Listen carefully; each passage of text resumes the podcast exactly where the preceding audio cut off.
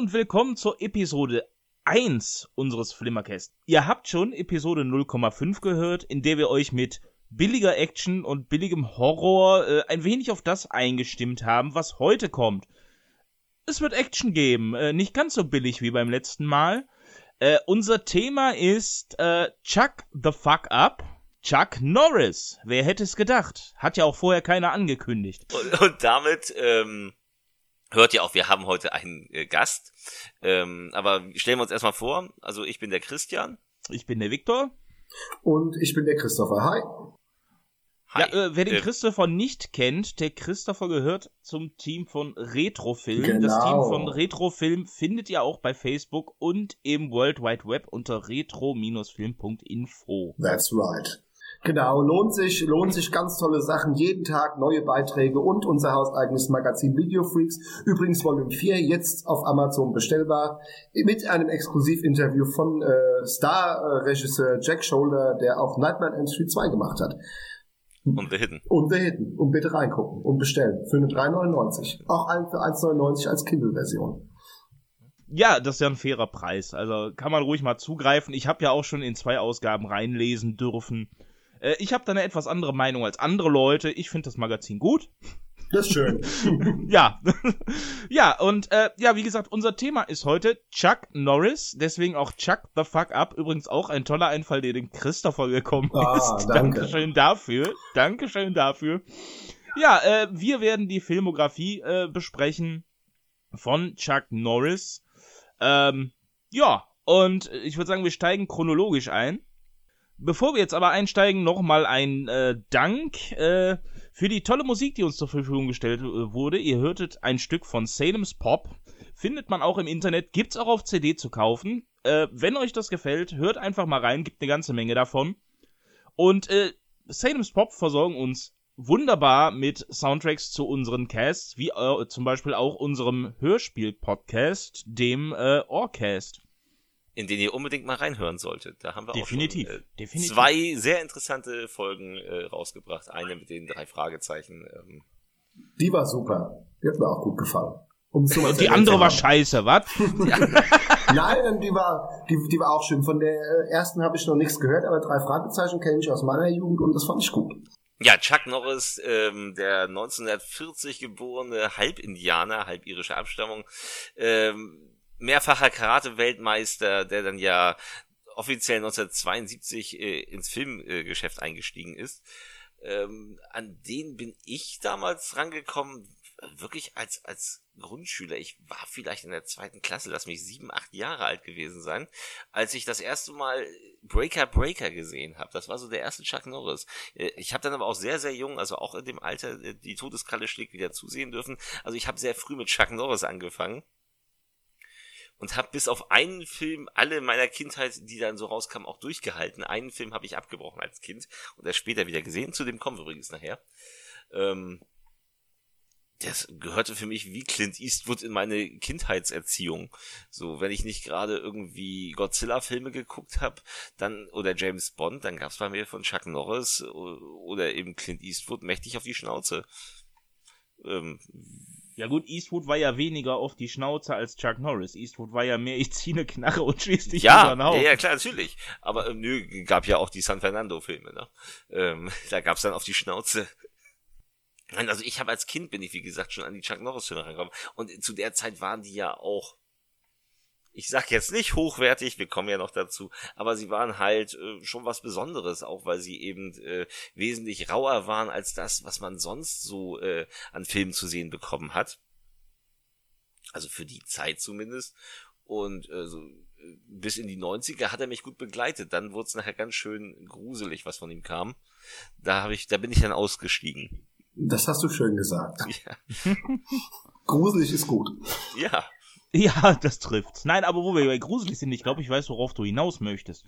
Ähm, weil ich äh, bin ja ein Kind, Jahrgang 84. Ähm, so als, als ich so dann wirklich mein eigenes TV-Programm wählen durfte, war ich so acht oder neun Jahre alt und äh, ich glaube ein Jahr später, als ich dann zehn war, lief Walker bei uns an.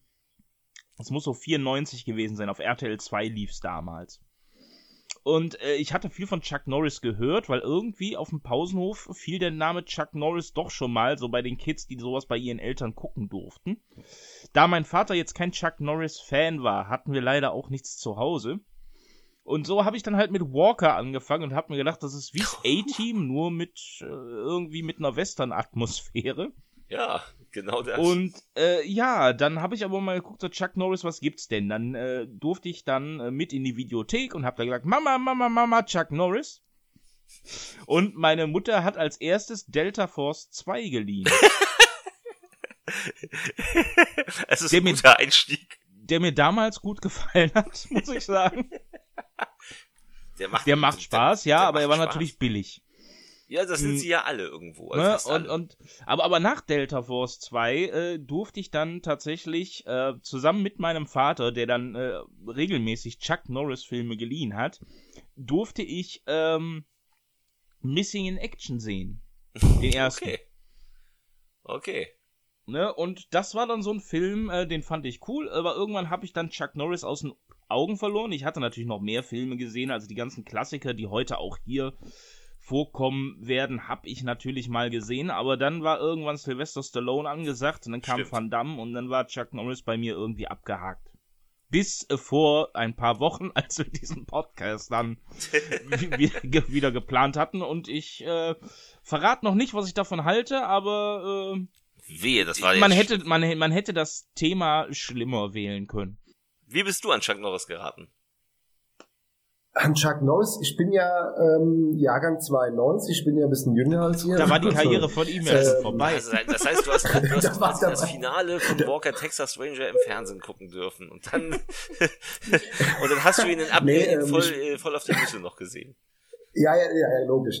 Nein, ähm, ich bin wirklich an Chuck Norris gekommen, auch natürlich durch Walker Texas Ranger, weil ich mich noch dunkel dran erinnern kann, dass mein Vater das gerne geguckt hat, ähm, damals im Fernsehen. Und ähm, ich habe da ab und zu mal mitgeguckt und äh, immer Chuck Norris gesehen mit seinem Cowboy-Hut, wo äh, sich die Folgen ja nicht groß unterschieden haben. Ähm, er hat immer ein paar Leuten auf die Fresse gehauen, am Ende haben sie alle in der Bar gehockt und haben gesoffen. Ähm, und das war durchaus unterhaltsam. Und Chuck Norris war immer so dies, durch Walker Texas Ranger, so dieser Inbegriff, das ist so Unterhaltung für Männer. So, das ist so eine typische, wenn du so Walker Texas Ranger guckst, denkst du, das ist so eine typische Serie, da sitzt sich der Mann abends in den Sessel, macht sich ein Bier auf und guckt eine Episode Walker. Ja, klar. Und, und dadurch ähm, blieb mir Chuck Norris immer ins, im Gedächtnis und dann ist er mir wirklich erst wieder äh, begegnet durch diesen Hype seiner äh, Chuck Norris Facts die ja mal äh, das große Internetphänomen waren. Ähm, und da habe ich dann angefangen, weil ich da eh so in meiner Phase war, wo ich viele so 80er Actionfilme und B-Movies gesehen habe und, und gemerkt habe, dass bei Chuck Norris doch auch noch vor Walker Texas Ranger viel zu entdecken gibt. Und da ist er mir auch ein Stück mal ans Herz gewachsen, weil der war für mich immer so der, ähm, ja, der, einer der liebsten Actionstars, obwohl die Filme jetzt nicht unbedingt besser waren als die von Kollegen Stallone, Schwarzenegger etc. Im Grunde aber, ja eigentlich schlechter. Ja, natürlich waren die schlechter, aber, ja. die, aber die haben trotzdem immer Spaß gemacht. Richtig. Aber ich glaube, der erste äh, richtige Chuck Norris-Film, den ich gesehen habe, war dann doch auch der erste Missing in Action. Ich weiß nur, bei Missing in Action weiß ich nur, ich saß im äh, im Kino, da war ich neun Jahre alt und war das erste Mal, da war ich, da war ich das erste Mal ohne meine Eltern, sondern mit Freunden im Kino. Das heißt, wir sind wirklich in, mit dem Bus in die Stadt und sind zum Kino und wollten Gremlins gucken. Und äh, das Kino war ausverkauft und dann mussten wir auf Police Academy umschwenken. Und dann saßen wir im Kino und äh, Kinoleinwand geht auf und es kommt die, eine Vorschau, du siehst Wasser und plötzlich kommt aus dem Wasser Chuck Norris mit der ewig langen Wumme und ballert ja. wild um sich. Und ich saß da und dachte so, boah, den muss ich sehen. Konnte natürlich nicht ins Kino ausgegeben werden. Das musste wirklich bis zur Videoveröffentlichung warten. Ich kann ja. mich nur erinnern, was ich noch sagen wollte, bei Missing in Action, ich habe den das erste Mal gesehen mit einem Kumpel, da haben wir als mal so ähm, ewig lang nachts Filme geguckt. Und der hatte den auf DVD bei seinen Eltern auch umgeschnitten, der hat ja schon seit jeher eine FSK 16 Freigabe. Und da war mir Chuck Norris, bevor ich den gesehen habe, nur so als Walker präsent und von den Witzen. Und dann siehst du, wenn der Film anfängt, die, die, diese Kamerafahrt so durch diese, diesen Wald, diesen Dschungelwald da. Und dann, wenn, da kommt, da explodiert's, puff, puff, links und rechts und Chuck Norris läuft mit der Wumme durchs Bild. Und da weiß ich noch, dass, mich, dass ich mich damals kaputt gelacht habe. Einfach der Moment mit diesem stoischen Gesicht, dieser riesen MG, wie er da aus dem Busch springt, das war schon geil. Wir haben uns eine ganze Menge Filme rausgesucht, die wir ausführlich besprechen werden. Wir werden jetzt zu jedem Film mal so einen Satz fallen lassen, äh, wenn wir bei den Filmen angekommen sind, die wir uns ausgesucht haben. Wenn jemand die, die Filme kennt, weil das sieht am Anfang seiner Filmografie echt düster aus bei vielen Filmen. Ja, doch, doch ich, ich kenne die meisten davon. Ähm, ja, aber er ist ganz oft, habe ich gesehen, als Karate-Instructor gelistet, also von daher. Ja, ja, das, ähm, ja, fangen wir einfach mal an. Also, abgesehen von einem Uncredit-Auftritt in Rollkommando, ich glaube, der sagt uns allen nichts, 1968. Ähm, aber dann 1972, quasi zum Ende seiner großen Karate-Ära, äh, hat er einen Anruf von Bruce Lee erhalten und äh, ja, wurde gebucht für die Todeskralle schlägt wieder zu. Und genau diesen Film haben wir uns übrigens rausgesucht. Aus naheliegenden Gründen, wie ich finde. okay. Ja, wir beginnen halt mit dem 1972 entstandenen äh, Die Todeskralle schlägt wieder zu, der im Original Meng Long Guao Yang heißt oder auch The Way of the Dragon, darunter kennen ihn auch dann viele. Ähm, nach eigener Aussage übrigens Bruce Lees äh, bester Film. und übrigens keine und, und äh, übrigens keine Fortsetzung zu Der Mann mit der Todeskralle. Ähm, der Mann mit der Todeskralle war Bruce Lees letzter Film, äh, den er wirklich komplett gedreht, den er tatsächlich gedreht hat. Also das Material aus ähm, Letzter Kampf wurde vorher gedreht. Äh, und die Todeskralle schlägt wieder zu, wurde einfach nur aus marketingtechnischen Gründen so genannt. Der ist aber vorher entstanden. Ähm, es geht um den jungen Tang Lu, den spielt ähm, Bruce Lee. Welch, über, welche unfassbare Überraschung. Ähm, der kommt nach Rom und ähm, ja, er landet zunächst einmal am Flughafen. Äh, in übrigens auf der Blu-ray unfassbar verschwommenen Bildern. Ist euch das aufgefallen? Also ich habe die ähm, alte UFA-DVD ja. Und die hat auch ein ganz böses, äh, verwaschenes Bild. Also, äh, und, ja. und kein Scheiß, ich habe nochmal äh, äh, mit dem Birko gesprochen, der sagte auch, äh, der hat es mir auch bestätigt, also äh, die alte VHS hat das nicht. Okay. Das heißt, das muss wirklich mit dem, das Material muss wirklich im Arsch gewesen sein, dass sie für die DVD und Blu-ray verwendet haben. Auf VHS ist das Bild noch gestochen scharf. Also ich habe auch erst gedacht, so das wäre so, der Kameramann muss blind gewesen sein. Der hat den Fokus nicht gefunden. Aber das liegt am, also wer diesen Film guckt, das liegt am, äh, am deutschen Bildmaterial, was man verwendet hat. Ähm, also er steht am Flughafen äh, in Rom und äh, ärgert erstmal auf ganz bizarre Art und Weise ein Kind wo ich dann dachte, er ist ja ein sympathischer Kerl. ja, eine dann geht wahnsinnige er in ein, Figur, mit der man sich äh, identifizieren kann. Ja, das ist so, ja, ja. das ist so, das ist so 72 Hongkong. Man hatte, das fand man dann lustig in Hongkong wohl. Äh, viel lustiger fand man dann das, was danach kommt. da geht er dann in das äh, Flughafenrestaurant und kann das Italienische nicht lesen. Er ist halt Hongkong-Chinese, er kann nur und ähm, tippt einfach wahllos fünf Sachen auf der Karte an und bekommt fünf Teller Suppe. Und ich meine Suppe. Das ist alles so ein Wasserzeugs nur gewesen, ohne was drin. Und die isst er dann auf und fortan hat er im Film übrigens die erste, nächste halbe Stunde Durchfall. Das ist so. und, da, und, und, da, und, da, muss man schon sagen, dass so diese Anfangsminuten schon so den Ton für den Film vorgeben, weil ich finde ihn sehr äh, klamaukig an vielen Über Stellen. Strecken. Das, das gibt sich allerdings etwas später, aber tatsächlich, ja, das ist so der Stil eines, das ist also, deswegen ist es ein sehr obskurer äh, Chuck Norris Film, weil er hat sonst ja keinen Hongkong-Film gedreht. Ähm, es ist halt etwas anders. Also es hat diesen typischen Hongkong-Humor halt drin. Er kommt dann halt, äh, er wird dann abgeholt von seiner Cousine, glaube ich, ist es. Ähm, ja, so die übrigens ein, die übrigens eine furchtbare Synchronstimme hat, wenn ich das sagen darf. Die aber äh, ansehnlich zu, ist. Zur Synchro äh, sagen ja. wir zur Synchro sagen wir zum Schluss was, weil es gibt nämlich zwei Synchros. Ähm, ja, sie holt ihn halt ab und äh, sie hat ein China-Restaurant zusammen mit ihrem Onkel und äh, und noch der ganzen Horde anderer Chinesen, wo man sich fragt, was machen die alle in diesem Restaurant? Wie viele Köche und äh, Dings haben die da? Also eine ganze Truppe, alles junge Männer, die alle irgendwie, wir wollen ja auch äh, Kung Fu lernen und äh, die so auf dem Hinterhof Kung Fu trainieren. Richtig. Äh, jedenfalls werden die natürlich von der von der Mafia bedroht, die übrigens auch teilweise aus Chinesen besteht, was übrigens auch sehr obskur ist. Wie viele Chinesen da in, in Rum so rumlaufen, das ist sehr interessant. Die die die, die berühmte italienisch-chinesische Mafia. Ja, ja. Mit, mit, mit diesem wunderbaren äh, Tuntengangster, der, die ja. hässlich, der, der sieht wirklich aus wie gerade vom Set von Ein Käfig voller Narren rübergekarrt. Ja, so. ja. Und das, das, das fand man halt in, in China damals lustig. Das findest du auch noch ganz viel in den 80er Jahre äh, Jackie Chan Filmen. Wenn du diese ganzen äh, Lucky Stars Filme guckst, das ist genau dieser Humor. Äh, da ist der sogar noch schlimmer geworden. Ähm, Natürlich dauert es nicht lange und die, die Mafia-Typen kommen, aber leider sitzt Bruce Lee gerade beim Kacken auf dem Klo ähm, durften halt so ein ja. bisschen das Restaurant aufwischen und ähm, sie kommen aber kurze Zeit natürlich später, nachdem alle sagen, oh, der bringt ja nichts und dann dann darf äh, Bruce Lee das erste Mal zuschlagen. Ähm, und da sind natürlich die Stärken, wie ich finde, in diesem Film, weil die, die Kampfszenen sind unfassbar gut. Ja. So und wenn da stimmen wir glaube ich alle wenn, überein. Wenn, wenn wenn er dann äh, wenn er dann vom Nunchaku greift nachher, das ist so legendär und das ist so geil, weil der Typ konnte ja mit diesen Dingern umgehen wie kein zweiter. Wenn er sich die Dinger, wenn er sich die Dinger da um die um die Schultern wirbelt, denkt man so, boah, Alter. Uh. Da, da muss man ja auch erwähnen, dass ja auch Bruce Lee ähm, auch die Szenen ja auch alle selbst choreografiert hat. Also das hat er schon drauf gehabt.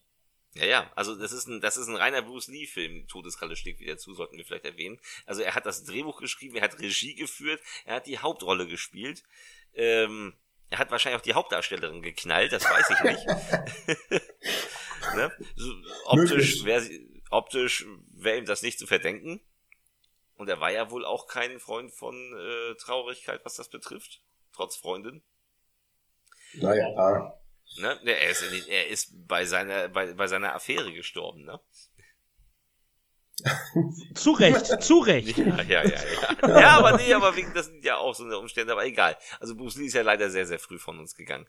Jedenfalls, ähm, sind die Kampfszenen eben richtig toll. Natürlich kann er sich immer wieder zur Wehr setzen und äh, die die Mafia äh, greift immer härter zu. Äh, ist jetzt von der Geschichte her ist es im Endeffekt der Standard, den man irgendwie die Hongkong-Filme, äh, die B-Hongkong-Filme die nächsten 20 Jahre gesehen hat.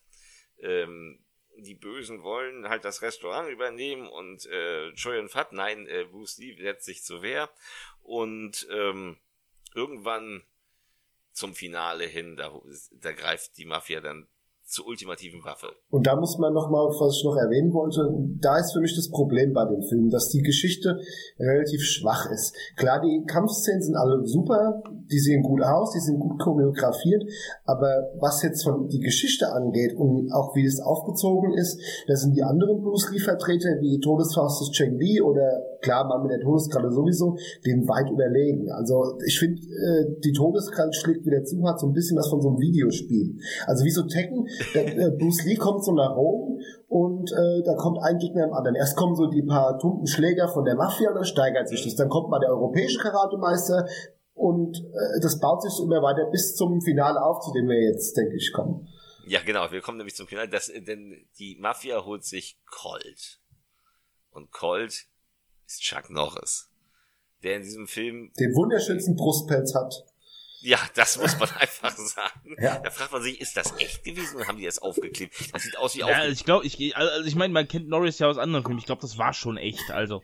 Ja, das ja. variiert, aber das variiert bei seinen Filmen, aber wenn du da das beobachtest, das variiert tatsächlich. Also er sieht echt Ja, aber es sind ja andere andere Zeiten, man hat da mehr Gesichtshaar, mal weniger, mal mehr Brusthaar, mal weniger. Das ist immer so der, der Chuck Norris war schon so ein Hipster, der immer äh, am Zahn der Zeit war.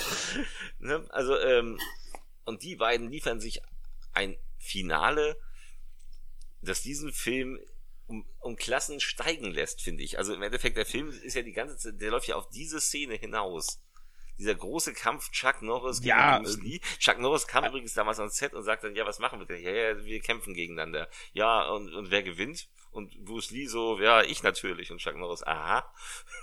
Also das soll tatsächlich so gewesen sein. ähm.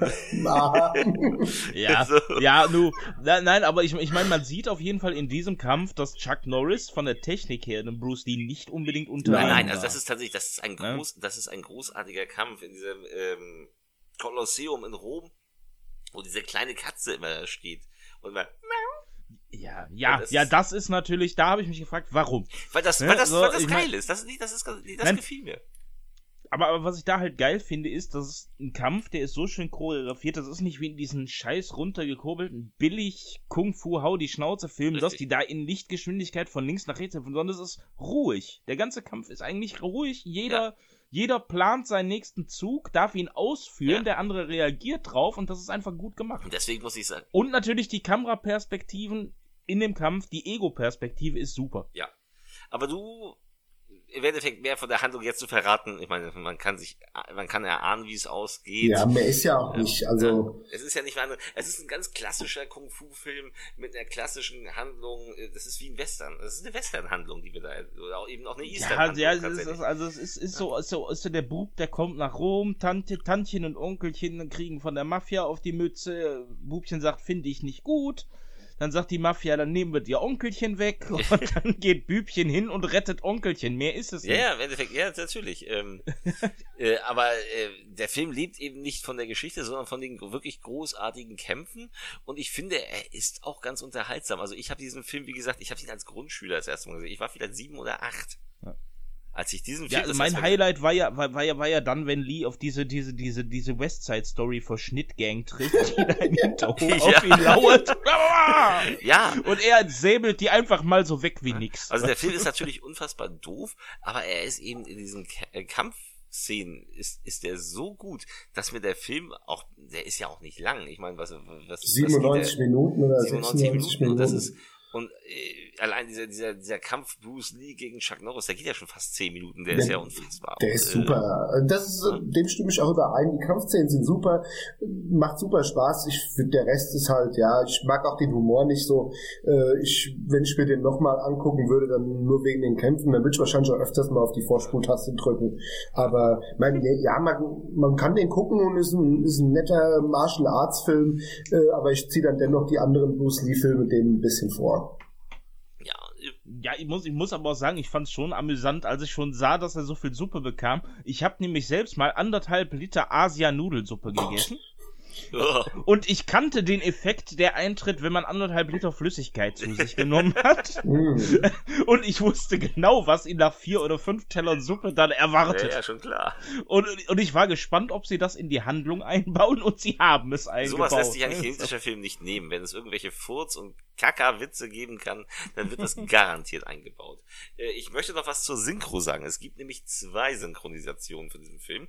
Und zwar hat das ZDF damals ja zwei Bruce Lee-Filme gezeigt. Das eine war Todeskralle schlägt wieder zu, das andere war ähm, Todesgrüße aus Shanghai.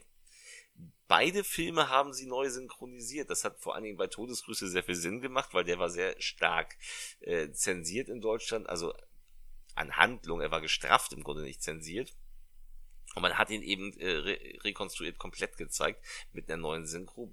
Bei Todeskralle weiß ich jetzt gar nicht, ob überhaupt irgendwas fehlte. Jedenfalls ist die deutsche Kinosynchro komplett in der Kinosynchro. Und wir haben wahlweise eben noch die TV-Synchro. Ich kann nur die Kinosynchro empfehlen, denn Bruce Lee wird dort von Thomas Dandeberg gesprochen, was ich schon mal großartig finde. Das ist man, gut, hat ja.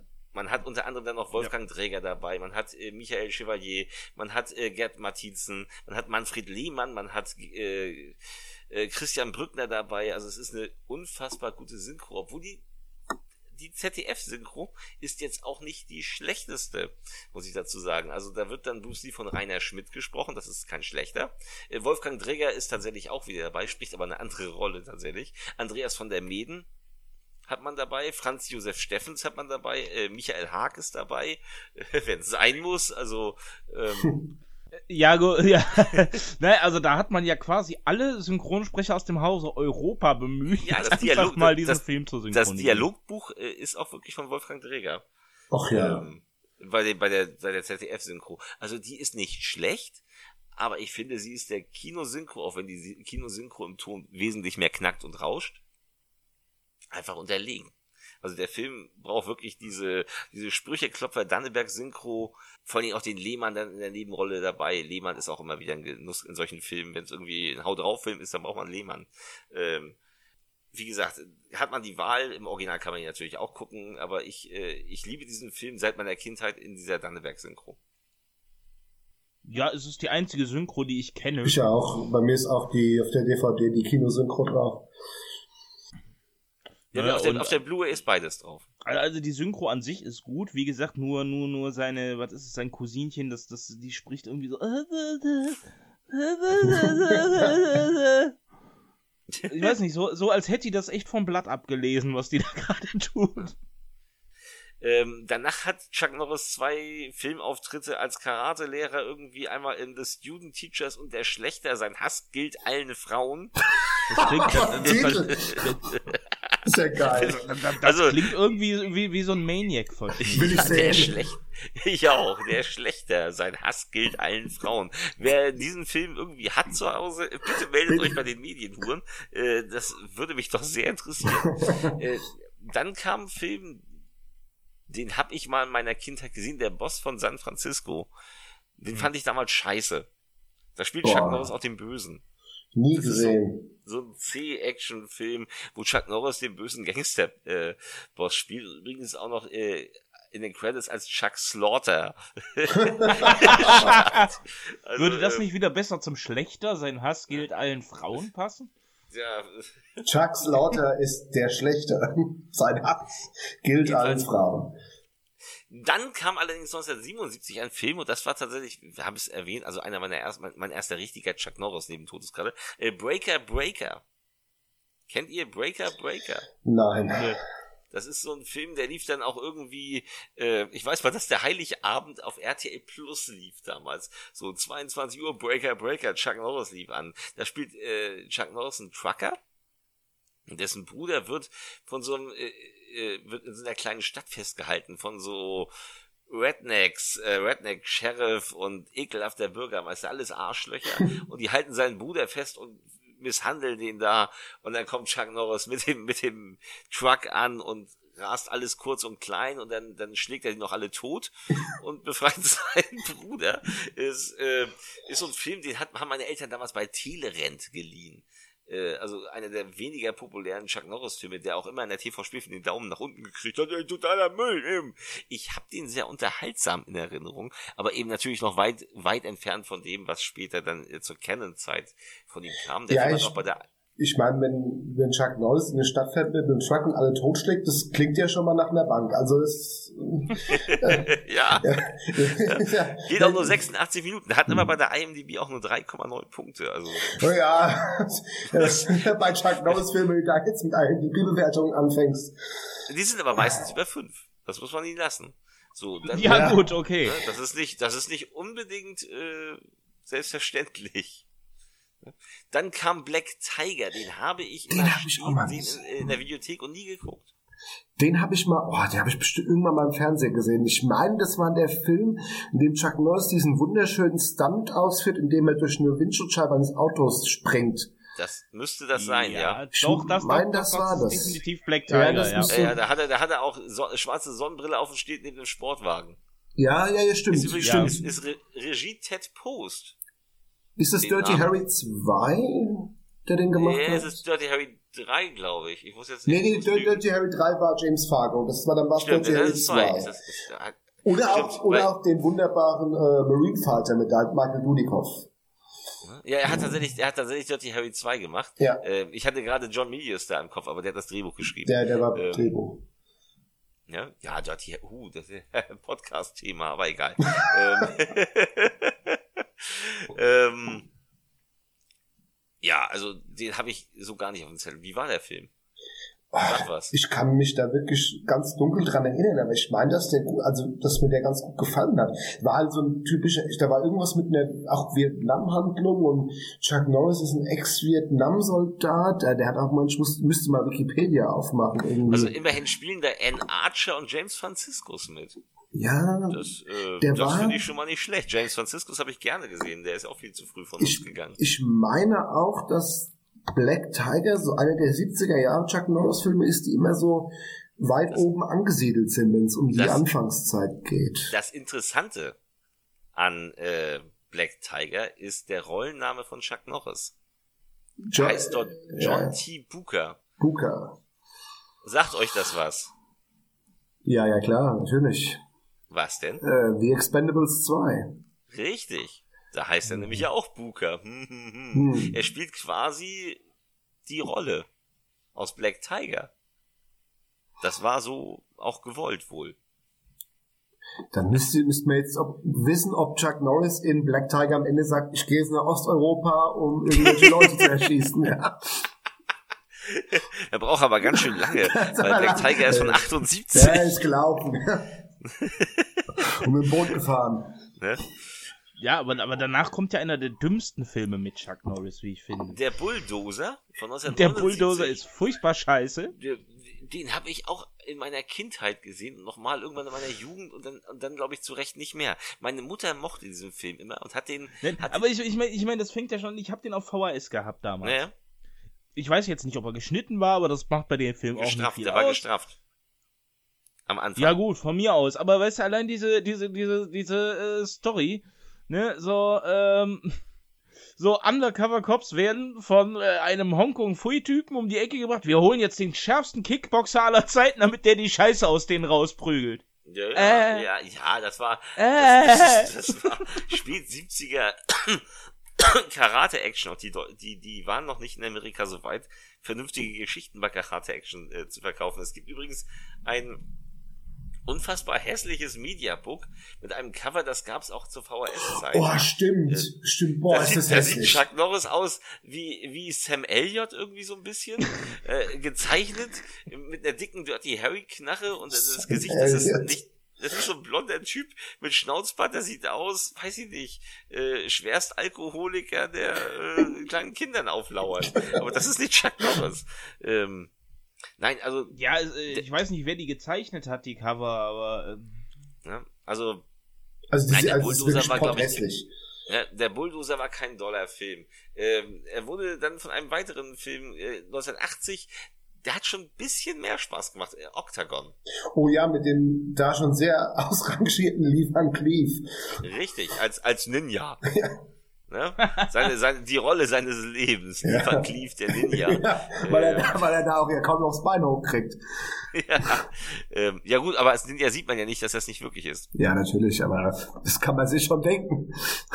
Ne? Das kann man sich sehr gut denken. Ja, Octagon, das war auch äh, böse, äh, weiß nicht, böse Ninjas gegen gute Ninjas, ich weiß es gar nicht mehr ja, genau. Also in sowas. Ähm, ich habe den Film als, den habe ich als Kind rauf und runter geguckt, den mochte ich. Also Octagon, an den habe ich sehr gute Erinnerungen. Und wenn du, wenn du auch mal guckst jetzt aus der Zeit, wenn du mal so Octagon und so Sachen wie Black Tiger, die waren noch alle recht erfolgreich. Ja, also Octagon hat 4 Millionen gekostet und äh, knapp 19 Millionen eingespielt allein in den USA. Ja, ja äh, Black Tiger habe ich auch gerade nochmal geguckt, der hat eine Million gekostet und hat auch über 18 Millionen eingenommen. Also die haben, die haben schon Geld generiert die haben da schon Geld generiert und das war ja noch vor seiner großen Zeit. Ja. Ähm, Victor, hast du irgendwas? Ja, den, den Octagon habe ich nicht gesehen.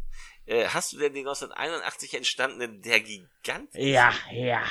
Ja, den haben wir, glaube ich, alle gesehen, oder? Den äh, habe ich auch nicht gesehen. Nee? Also, also ganz ehrlich, Der Gigant ist ja ein Film mit einer großartigen Besetzung. Ja, wir haben Christopher Lee dabei, ne? Wir haben Richard Roundtree dabei. Ja, wir, wir haben, äh, wir haben Marco dabei, den viele auch noch kennen dürfen. Ja, ja natürlich. Äh, aber der Film, und wir haben äh, Rosalind Chow. Muss wir ich haben sagen. auch Professor, äh, Professor Tanaka. Ja, aber, aber das Problem, das Problem bei dem, das Problem bei dem Film ist einfach, der ist sau doof.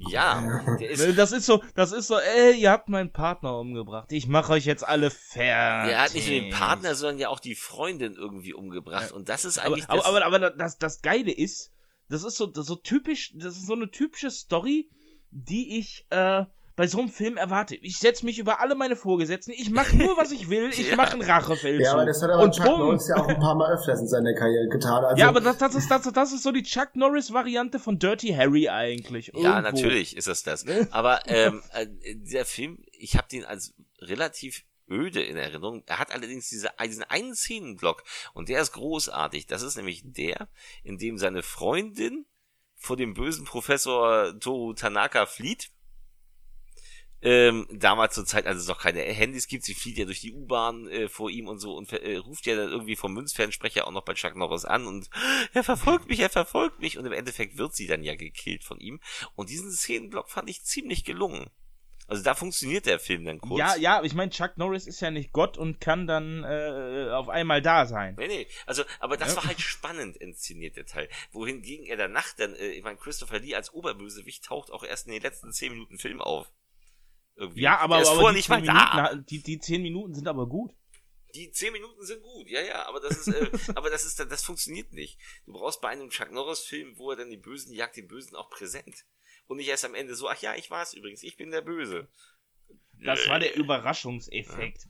Das, das, das, das, das hat man doch bei, bei, bei Stallone gelernt. Ich meine, guck dir Rambo 2 an. Murdoch. ne? So, Murdoch hasst man den ganzen Film über, obwohl er ja gar nicht so richtig böse ist, aber er ist halt ein Arschloch. Ich mach's die kalt, Murdoch. Gewitter. so, ähm, äh, das hast du eben bei dem Film nicht beim Giganten und das hat mich sehr gestört. Ähm, ja, nur, äh, ich glaube, das war auch eher, äh, ich, ich, ich weiß nicht, ob sie wirklich Christopher Lee geplant hatten oder ob der gerade zufällig nebenan gedreht hat und Zeit hat. Es sieht so ein bisschen so aus. Der hatte wahrscheinlich ja. Zeit. Ja. ja, also ich meine, er wird ja nicht gesagt haben, oh, in einem Film mit dem großartigen Schauspielgenie Chuck Norris, da spiele ich doch gerne mit. Also seinem Agenten gesagt, komm mach mal was, ich will da mitmachen. Man muss aber das wäre doch gewesen, ein Karate-Fight zwischen Christopher Lee und Chuck Norris. Ja. Man muss aber auch sagen, dass Christopher Lee zu der Zeit in unfassbar viel Scheiße mitgespielt hat. Ja, nu, aber die Scheiße, ja gut, Christopher Lee hat das Problem, was alle äh, Horrordarsteller der 60er, 70er hatte. Irgendwann war Horror nicht mehr angesagt und dann kam Scheiße. Ja, war einfach ja, so. Nicht also. ja, aber er hat sich ja nochmal gefangen, im Gegensatz zu Chuck Norris, äh, äh, weil Christopher Lee ja noch eine recht späte, gute Karriere hatte. Das stimmt, ja, der im hohen Alter nochmal ordentlich äh, nachgelegt. Ja, im Gegensatz zu Chuck Norris. Aber, aber wir, wir müssen es noch erwähnen. Ja, wir, wir, wir müssen das eigentlich noch erwähnen. Chuck Norris äh, hat ja zwei Herzinfarkte überlebt an einem Tag. Und das ist kein das Witz. Ist, das ist kein Witz. Das ist Nein, das ist kein Witz. Das klingt wie ein Witz, aber es ist keiner. Nee. Und tatsächlich soll der Arzt gesagt haben, dass ein normal, also ein normal schwacher Sterblicher, normalsterblicher. hätte das nicht überlebt.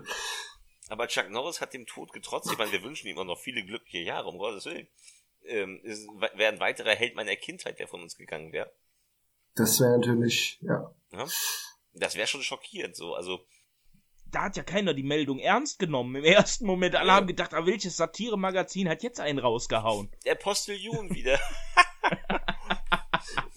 Nee, aber, der, Nein, aber, aber, da, aber da muss man bei Chuck Norris schon mal sagen, dass er gerade durch diese äh, Witze nochmal so in den späten 2000ern nochmal so ein neues Kult-Following nochmal bekommen hat. Also der ist schon präsent. Also wenn du kannst jeden fragen, äh, ab 16 Jahren weiß jeder, wer Chuck Norris ist. Aber ja, das aber Problem ist, die, die wenigsten haben die Filme gesehen. Das stimmt, die, klar. Die kennen nur Expendable 2. genau. Und vielleicht mal Walker Texas Ranger, wenn irgendeine Wiederholung jetzt wissen zumindest, was das ist.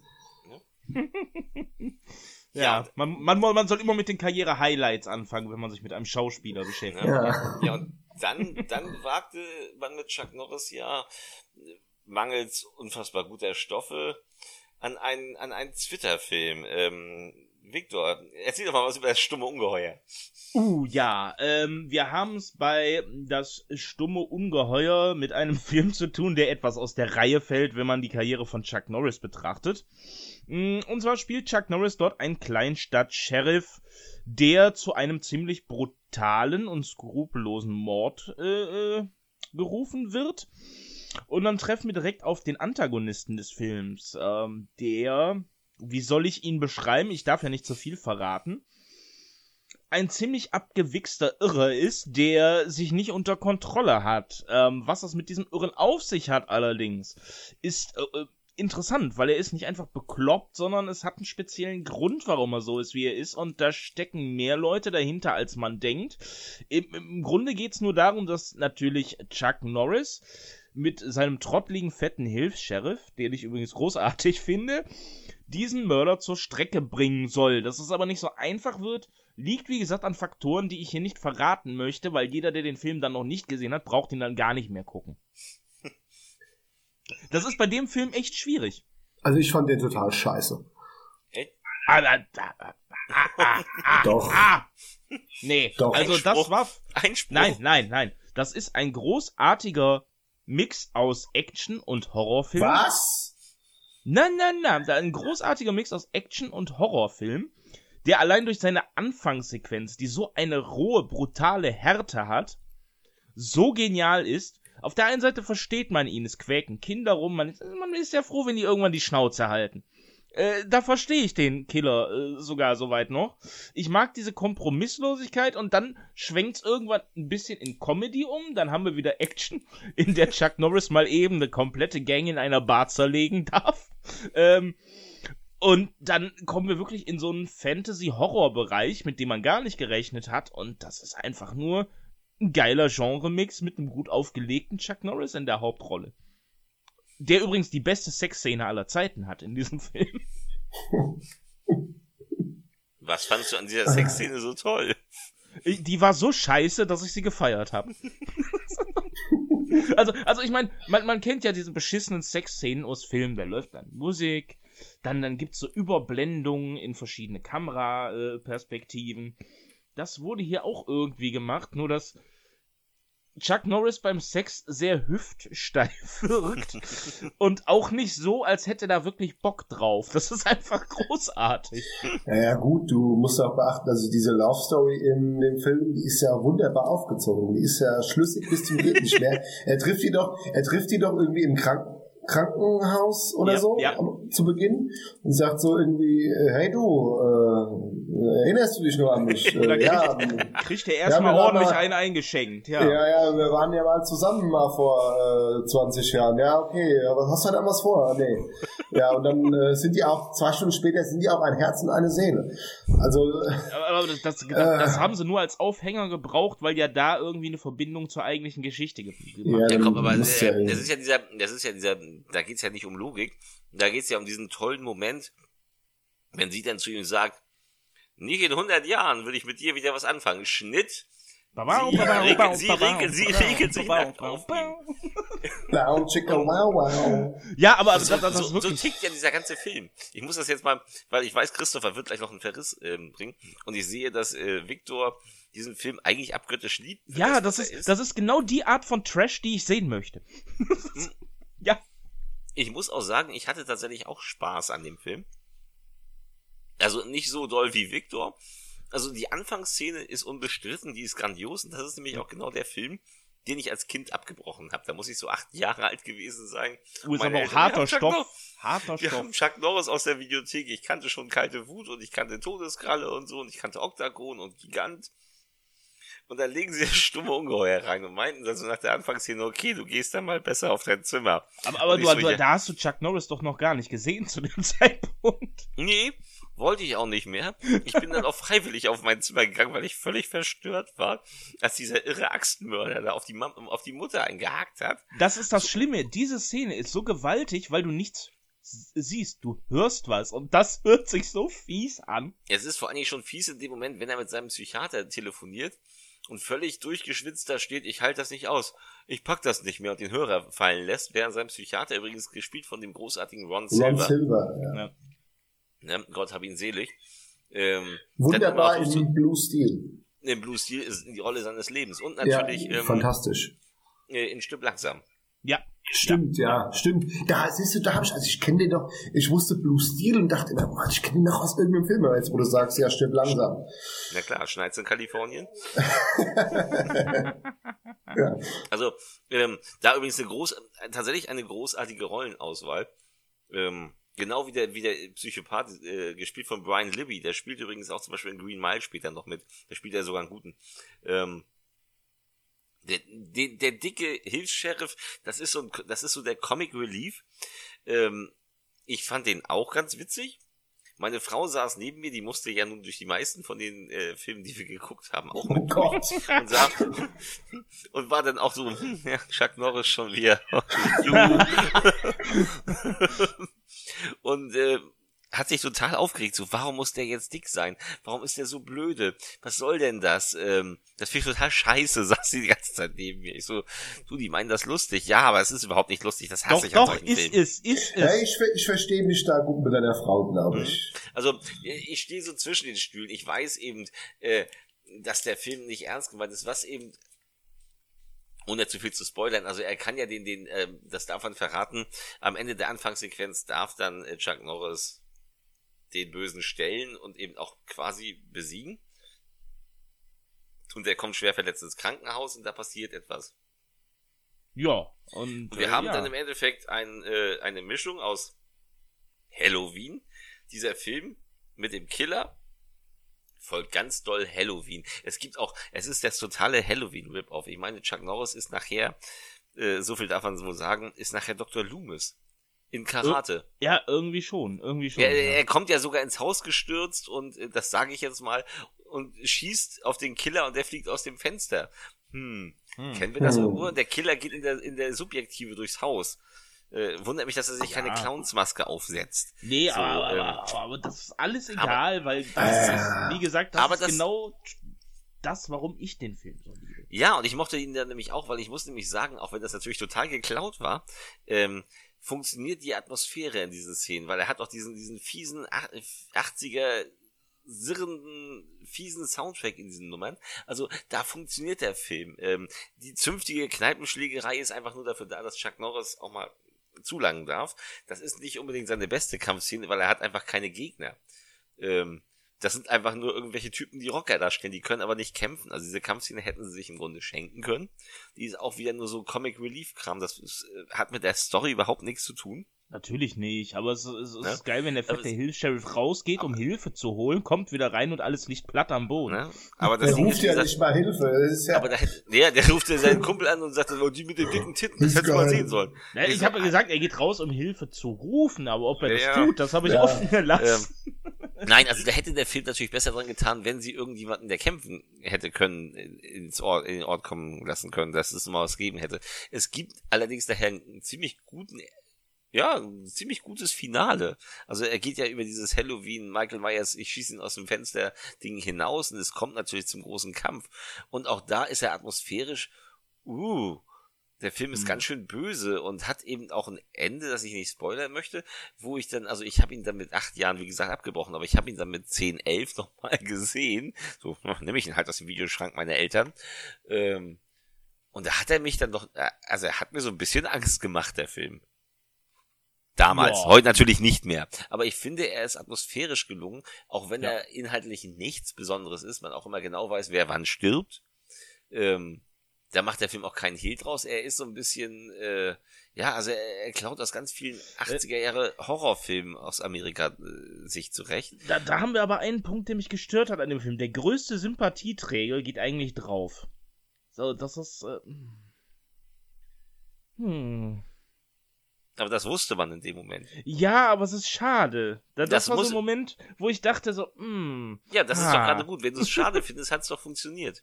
Ja, aber das ist wenn's trotzdem dir scheißegal ärgerlich. gewesen wäre, wenn es dir scheißegal gewesen wäre. Also ähm, mir war es also, scheißegal. Nee, das muss ich auch sagen. Also das hat bei mir auch funktioniert. Also der Film funktioniert für mich. Ähm, aber Christopher, sag doch mal was zu dem Film. Also, ähm, ich muss in gewissen Punkten schon zustimmen. Der Film hat ein sehr gutes Opening. Das hat mir wirklich sehr gut gefallen. Es war wirklich böse. Es war, ich, ich habe gedacht, oh, das könnte jetzt gut werden. Aber dann finde ich, lässt der Film sehr, sehr nach. Ähm, ich finde den größtenteils sehr dröge inszeniert. Ich finde ihn an vielen Stellen äußerst langweilig.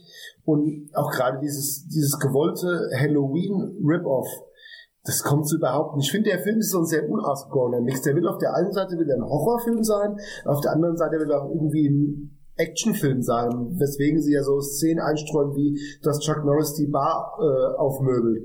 Mm, ja, klar. Ähm, und ja, das hat für mich nicht so, ist auch so ein bisschen Frankenstein-mäßig. Gerade mit dem Killer und ich fand dann auch die. Äh, ich musste an Anthropophagus 2 denken. Was für ein Vergleich, ja. Ja. Ja. ja. Nee, also, also mich hat der überhaupt nicht äh, mitgenommen. Also da gucke ich lieber nochmal Halloween, das Original. weil das zehnmal die bessere Atmosphäre hat. ja, aber es hat keinen Film. Chuck Norris. Ja, es, aber, aber Chuck, was macht ein Chuck Norris? Er, er vermögen die Rocker, ähm, bumst die äh, komische Schwester von dem Psychiater und am Ende kickt er dem Mörder fünfmal in die Fresse und dann ist die Messer auch gelesen. Also da hat er schon in anderen Filmen mehr Leistung gebracht als hier. Ich finde den Film auch äußerst, der sah auch äußerst billig aus. Das war er wohl auch. Ich fand den auch ja. sehr, sehr billig. Er war, ist, ist doch auch irgendwie der erste Film gewesen, meine ich, von Chuck Norris eigener Produktionsfirma, hier Topkick äh, Productions mit seinem Bruder. Mhm. Das war der erste Film, den die das, gemacht ja, haben. Das kann, das kann sein, ja. Aber er hat da den Schnäuzer. Ja, er hat den Pornoschnäuzer. Er sieht aus wie halt, er könnte auch bei den Village People in dem Outfit mitmachen. ja, aber das, das heißt noch lange nicht, dass der Film gut ist. Also ich finde, ich finde ihn wirklich nicht gut. Also ich würde ihn jetzt nicht nochmal gucken wollen. Ja, es ist also es ist keiner der ganz großen Schatten Norris Filme, aber ich habe ihn also halt ausgewählt, weil er eben anders ist. Klar, er ist anders. Er sticht ein bisschen ja. heraus, weil er einfach sich ein bisschen anderes Genre sucht, als die üblichen Vehikel mit Chuck Norris tun. Richtig. Aber ich konnte mit der Atmosphäre jetzt nicht so viel aufbauen. Ich fand auch diesen, diesen Partner, diesen dicken Comic Relief Partner, ich fand den furchtbar. Ich wollte den von Minute eins an tot zählen. Zur Synchro möchte ich noch was sagen. Und zwar hat Chuck Norris mittlerweile zu der Zeit einen Stammsprecher gehabt. Manfred Seipold. Der hat Chuck Norris eigentlich fast immer, also in den äh, späten 70ern, frühen 80ern hat er ihn immer gesprochen. Der ist leider 1989 an Krebs gestorben, wenn ich mich nicht täusche. Der macht eine verdammt gute Arbeit, besonders im nächsten Film, wie ich finde. Denn da haben wir die Karlauer Synchro. Äh, 1982 entstand Kalte Wut. Ja. Da packt mich doch die kalte Wut. Da packt mich doch die kalte Wut. Äh, Forced Vengeance, der übrigens, wenn ich mich nicht täusche, immer noch auf dem Index ist, oder? Möglich ist alles. Ich glaube ja. Ich glaube, der, der, der, ist also, der ist also auch bis heute nicht offiziell in Deutschland erschienen, hust, hust, ähm, was ich gar nicht nachvollziehen kann, weil Forced Vengeance 82 muss so 83er Video erschienen sein. Ich war da, da acht Jahre. Ich habe den, den habe ich rauf und runter geguckt und den habe ich jetzt nach 20 Jahren das erste Mal wieder gesehen. Und der macht mir nach wie vor unglaublich Spaß, obwohl er auch eine unfassbar simple ja, Geschichte hat. Ja, das ist ähm, wieder dieses äh, Revenge-Ding, was bei Chuck Norris halt. Ja, es ist ja, aber ja, hier. Das, das zieht sich ja schon mal durch die ganzen 70er ja, durch aber dieses ich finde, Ding. hier funktioniert es, weil es auch großartig, äh, tatsächlich schon großartig inszeniert ist teilweise. Ja, man sieht ja schon im Vorspann diesen Silhouettenkampf, der später kommt. Das ist schon mal ziemlich geil. Der ist nämlich, ähm, das haben sie doch, das hat doch Skyfall geklaut. Seien wir doch mal ehrlich, das ist doch original Skyfall. Was wir ja, da das sehen. stimmt, jetzt wo du sagst. Er spielt jedenfalls, er spielt jedenfalls einen Geldeintreiber für ähm, ein Hongkong-Casino das von einem äh, von einem älteren netten Vater und seinem bisschen raffgierigen Sohn äh, sein, ja sein, seinen missratenen Sohn ähm, geführt wird und dann denkst du hm er ist Geldeintreiber und er soll der Sympathie der Sympathieträger werden. Er beweist ja auch schon äh, zu Beginn, wie sympathisch er ist. Ja, indem er erstmal dem ersten äh, erstmal ordentlich droht und äh, die Kohle abkassiert. Ja. Ähm, und den, und den Bodyguard noch halb totschlägt. Ja, aber vorher sagt er immer wieder, wenn ihn irgendwas aufregt, da packt mich doch die kalte Wut. Er sagt doch, war, war das auch am Anfang, sagt er doch diesen wunderschönen Satz, äh, mit deiner Zunge sollte man einen Barhocker beziehen. ja, genau. also, das ist der richtige Karlauer Synchro. Wenn man den Film auf Deutsch guckt, das ist ja lustig, sieht man Chuck Norris, also man hört Chuck Norris oft reden, wenn der, der Kamera den Rücken zugedreht hat. Ja, da sind schon ein paar gute One-Liner drin. Ne? Und ähm, da ist der, da kann der Film für mich unfassbar punkten. Er spielt also wie gesagt den Geldeintreiber und der missratene Sohn hat sich halt mit der mit der Mafia irgendwie eingelassen und äh, will, hat sich hoch verschuldet, hat Spielschulden und will denen das Casino andrehen und äh, Papa spielt nicht mit. Ähm, der der Mafia-Typ sagt noch, rede mit ihm, klär das. Ähm, lässt ihm aber gar keine Zeit, weil keine zwei, vier Minuten später sind die beiden tot. Ähm, ich denke so, rede mit ihm, wofür denn? Ihr bringt ihn doch sowieso sofort um. Ähm, daraufhin erbt dann die junge Tochter äh, das Casino quasi. Ähm, und Chuck Norris greift sie und äh, seine Freundin und sie fliehen dann eben ähm, vor der Mafia, verstecken sich in Hongkong, was äh, von wenig Erfolg äh, gekrönt ist. Ja, gekrönt ist, genau. Das war das Wort, das ich gesucht habe. Ähm, Im Endeffekt geht sein bester Kumpel drauf und seine Freundin. Das hat mich übrigens als Achtjähriger völlig geschockt. Ähm, weil die Blonde sah ganz heiß aus. und dann wird die gekillt. Ähm, und dann, dann gibt's natürlich, äh, dann gibt's die übliche Chuck Norris Rache. Ähm, die Geschichte hat keinerlei Überraschung, außer vielleicht den, den Boss des, äh, des, des Syndikats. Ja, das war der gut. ist noch, der ist noch, das wollen wir jetzt mal nicht vorwegnehmen, aber das ist noch ein Brüller. Aber der hat verdammt gute Kämpfe. Ähm, die Kämpfe hat ein paar geile One-Liner. Die Kämpfe, die Kämpfe, die sind auch schön rough. Also ich finde, da kommt das richtig gut rüber. Also sie sind sehr progressiv. Ja. Also wenn, also wenn du gerade auch gerade äh, beim Opening, wenn er da das Geld eintreibt, also wenn er ihm auf die Fresse hat, dann haut er ihm aber richtig auf die Fresse. Also das fand ich bei Kalte Wut fand ich auch sehr gut. Der hat so schöne harte Kämpfe. Ja, und das ist, äh, der ist von James Fargo gedreht. Der Mann hat äh, Dirty Harry 3 gedreht. Der hat der Mann aus San Fernando, also den, den Unerbittlichen hat er gedreht. Äh, der Mann aus San Fernando hat er auch gedreht. Er hat allerdings auch später äh, Beverly Hills 90210 gedreht. Oh. Aha. Mhm, oh ja. Mhm, harter Abstieg. Ja, harter Abstieg, ja. Aber also Dirty, Harry, Harry 3 mag ich auch sehr gerne. Ja, mag ich auch, natürlich. Ich mag eigentlich, ich mag sogar den fünften. ja, der fünfte hat diese wunderbare Knastszene, die finde ich immer noch ganz super. die ist schön. Die ist super. du den da. Aber du hast einfach zu viel Freizeit.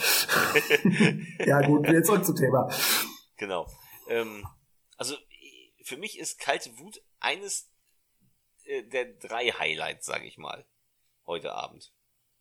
Äh, ja, es ist, es ist, weil es so eine straightforward in die Fresse Action ist. Richtig. Ne, da, da, da gibt's keine langen Diskussionen, da ist einfach, okay, die Situation ist gerade kacke, aber hey, ich kann einen Roundhouse-Kick und den nutze ich auch. Den ne, nutzt so, ziemlich oft, ja. Ja, und, und, und, und, ich muss sagen, natürlich, die Titten von der Blonden sind unglaublich gut zu sehen in dem Film. Ja, ja, das ist auch schön. Weil sie hat ja immer grundsätzlich also irgendwie was zu Enges an.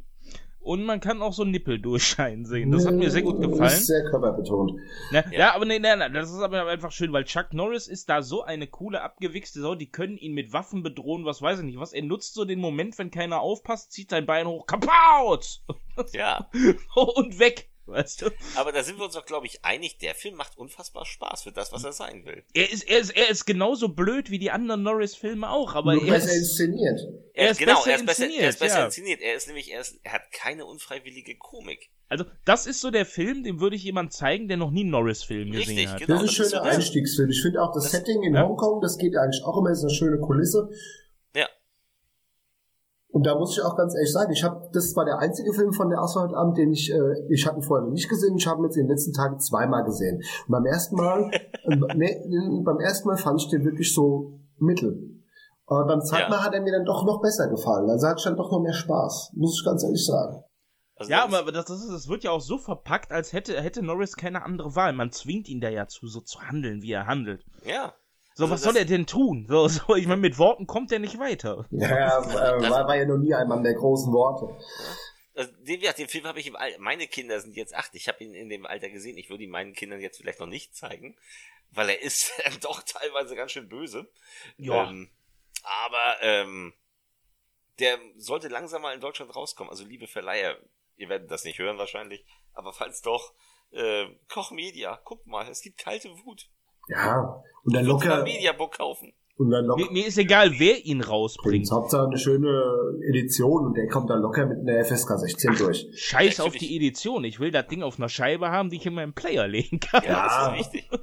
ne, also das ist äh, wirklich, das ist ein richtig guter Norris. Ne, wenn man das so sagen darf. Ähm, wenn man es, wenn wir es in Norris messen. ja. Wir messen es in Norris. Wir messen es, also bei, beim Norris-Cast müssen wir es wirklich in Norris messen, weil man, wenn man jetzt sagt, das ist ein, das ist ein super geiler Norris-Film, dann denkt sich vielleicht jetzt jemand, der äh, Titanic als super geilen Film sieht, ey, wenn, wenn der auch super geil ist, dann gefällt der mir bestimmt, obwohl das nicht mein Genre ist. Also der Film hat für mich 5 von 5 Norris. Äh, der hat für mich 4 von 5 Norris, aber er ist verdammt nah dran. Ich würde auch 4 von 5 Norris geben. Ja, von mir, der, kriegt, der kriegt von mir eiskalt 5 von 5. Gut, okay, was kriegt denn da müssen wir, da müssen wir rückwirkend nochmal sagen, was kriegt denn das stumme Ungeheuer? Ähm, stumme, 1 von 5. Oh. Zweieinhalb von 5. Der, der kriegt von mir 4 äh, Norris-Sesse. Kriegt 4 Norris-Sesse. ähm, ja. Und dann hatten wir ja auf jeden Fall noch äh, Todeskralle. Äh, drei Norris-Sesse. Ja, 2,5. Ja, nachdem uns die kalte Wut gepackt hat, kommen wir zu einem nächsten Film, der so für mich einer der Highlights in der Filmografie von dem guten alten Chuck ist, und zwar zu McQuaid, der Wolf, aus dem Jahr 1983 der in dem natürlich Chuck Norris uns wieder als harter Gesetzeshüter vor, äh, vor die Augen kommt, und zwar als Texas Ranger J.J. McQuaid, der, ähm, wie könnte man das so sagen, eher so sein eigenes Ding macht und irgendwie nicht so irgendwie ähm, darauf bedacht ist, die Vorgaben seiner Vorgesetzten zu erfüllen. Und, ähm, und natürlich haben natürlich haben wir es auch bei diesem Film mit einer sehr generischen Story zu tun, denn ein äh, Waffenhändler treibt sein Umwesen in El Paso, Texas und die Quintessenz ist, Chuck Norris kommt ihm auf die Fährte, nachdem der Freund seiner Tochter umgebracht wurde und bläst zum Frontalangriff gegen ein Waffenhändlersyndikat. Das Ganze wunderbar eingebettet in eine Mischung aus Actionfilm und äh, Western. Ja, tatsächlich. Ähm ich habe den Film jetzt das erste Mal auch seit Ewigkeiten gesehen. Also den habe ich auch wirklich als äh, Jugendlicher oder so zuletzt gesehen. Ähm und ich muss sagen, ich hatte ihn weit härter in Erinnerung. Der Film ist ja auch immer noch ab, äh, ab 18. Das ging ja auch so. Ne? So, und dann, dann beginnt er ja mit, äh, mit einer Musik, von Francesco Di Masi, die dir sagt, so ich bin Morricone und das ist ein Clint Eastwood Western. Ja, so ungefähr. Da siehst du so Sepia-Aufnahmen von dem Wolf und denkst so, hm, ne? Und es ist auch wirklich, es ist ein Western. Der Unterschied zu den Italo-Western äh, von damals, die er hier halt zitiert, er spielt halt in der Gegenwart, also in der damaligen Gegenwart, 1983. Das heißt, ähm, es wird nicht geritten auf Pferden von, von den Texas Rangers, sondern sie fahren im Jeep. Und sie trinken Dosenbier. Also er trinkt Dosenbier. Er Viel Dosenbier. Nur, er, trinkt, er trinkt eigentlich immer Dosenbier. Ähm, der Film beginnt mit einer Eröffnungssequenz, die ist unfassbar geil. In der so ein paar ekelhafte mexikanische Banditen. Strauchdiebe. Äh, Strauchdiebe, ähm, dann die, die Texas Rangers da, äh, die gerade eingreifen wollen und die fangen wollen, äh, als Geisel nimmt, einige von denen erschießt. Und Plötzlich steht J.J. McQuaid oben auf dem Hügel. Von, auf dem Hügel, hinten von der Sonne angestrahlt. Und der Böse, komm doch runter! ne, trau dich doch, komm runter und schlag mir die Zähne aus. Äh, ungefähr drei, vier Minuten später sagte, was willst du denn noch? Du hast mir doch schon die Zähne ausgeschlagen. Er, er, kickt, er kickt ihm ja die Zähne raus. Also ähm, das ist eine unglaublich coole Sequenz und der Film, der, da sagt dir der Film so, nimm mich nicht ernst. Äh, ich meine das hier alles nicht so ernst. Ich will ähm, unterhalten. Ich will unterhalten und das gelingt ihm da sehr gut. Ähm, der Film bleibt auch durchgehend unterhaltsam, aber alles, was nach dieser, nach dieser Szene kommt, ist so ein bisschen ein Colt für alle Fälle. Äh, ja. Äh, mit eben, mit ein paar Toten. Ähm, also er kann das Niveau nicht ganz halten. Der Film macht aber bis zum Ende Spaß. Ich muss dazu sagen, dass ich den Film an einem Sonntagabend mit meiner Frau und einem Bekannten der Mitte 50 ist und dachte zu mir, Mensch, ja, lass uns das gucken. Ich habe in meinem Leben noch nie einen Chuck Norris Film gesehen. Oh Gott. Also, ja, dann kann, der wird ja mal Zeit damit anzufangen. Als der Film zu Ende ist, sagt er, das habe ich mir irgendwie anders vorgestellt. ähm, ja, der, der ist recht äh, äh, zahm für Norris eigentlich. Äh, der setzt mehr auf, auf, auf Comedy zwischendurch, finde ich, äh, wenn es auch vielleicht unfreiwillig war. Nee, nee, nee, das war nicht unfreiwillig, das war schon Absicht. Und ich finde die Frau jetzt hier auch nicht so heiß in dem Film. Das kommt also, noch echt äh, Welche? Man muss dazu sagen, er hat ja, hat ja als Love Interest hat er ja Barbara Carrera. ja, ja, ja die finde ich nicht so. Also Lola ist, ist, nicht so meins. Das ist ja ein ehemaliges Bond-Girl. Ja, gut. Ja. Ähm, dann Guck hat er ja eine Ursula Andres an im hohen Alter, dann ja. hast du vom ehemaligen Bond-Girl auch nicht mehr. Ja, stimmt. Aber ja, gut, aber die sah ja noch, die sah ja hier noch ganz ansehnlich aus. Aber ja, ja, aber es ist schon ein bisschen unglaublich. Also ich finde, also ich finde Barbara Carrera ist schon war eine schöne Frau, aber dass sie jetzt, dass sie jetzt da hingeht und sagt, ja, guck mal, diese ähm, dreckige, Dosenbier trinkende, raubauzige Texas Ranger im Vollbart, der ist es. Ja, natürlich, doch, natürlich, weil natürlich. Ah. Ne? Ähm, Nein, aber er hat ja auch noch seine Ex-Frau. Und die ist ja mal unfassbar. Die ist ja, das ist ja, das ist ja zum Fortlaufen. Ja, deswegen ist sie auch seine Ex-Frau. Ne? Wie, viel Dosen, wie, viel, wie viel Dosen Bier hat er denn da an dem Abend getrunken? Nein, jetzt haben wir doch die Erklärung. Deswegen trinkt er so viel. Hm? Er hat, sich, aber, hat sich die Statistik versaut. Aber, aber womit der Film für mich punkten kann, ist die Besetzung. David Carradine. Ja. ja der Oberböse. Wir haben, wir haben LQ Jones drin, den alten Western-Rammler, äh, äh, wenn ich ihn so nennen darf. Natürlich darfst du das. Oder wir haben, äh, für mich als Trekkie, wir haben Robert Beltran in dem Film.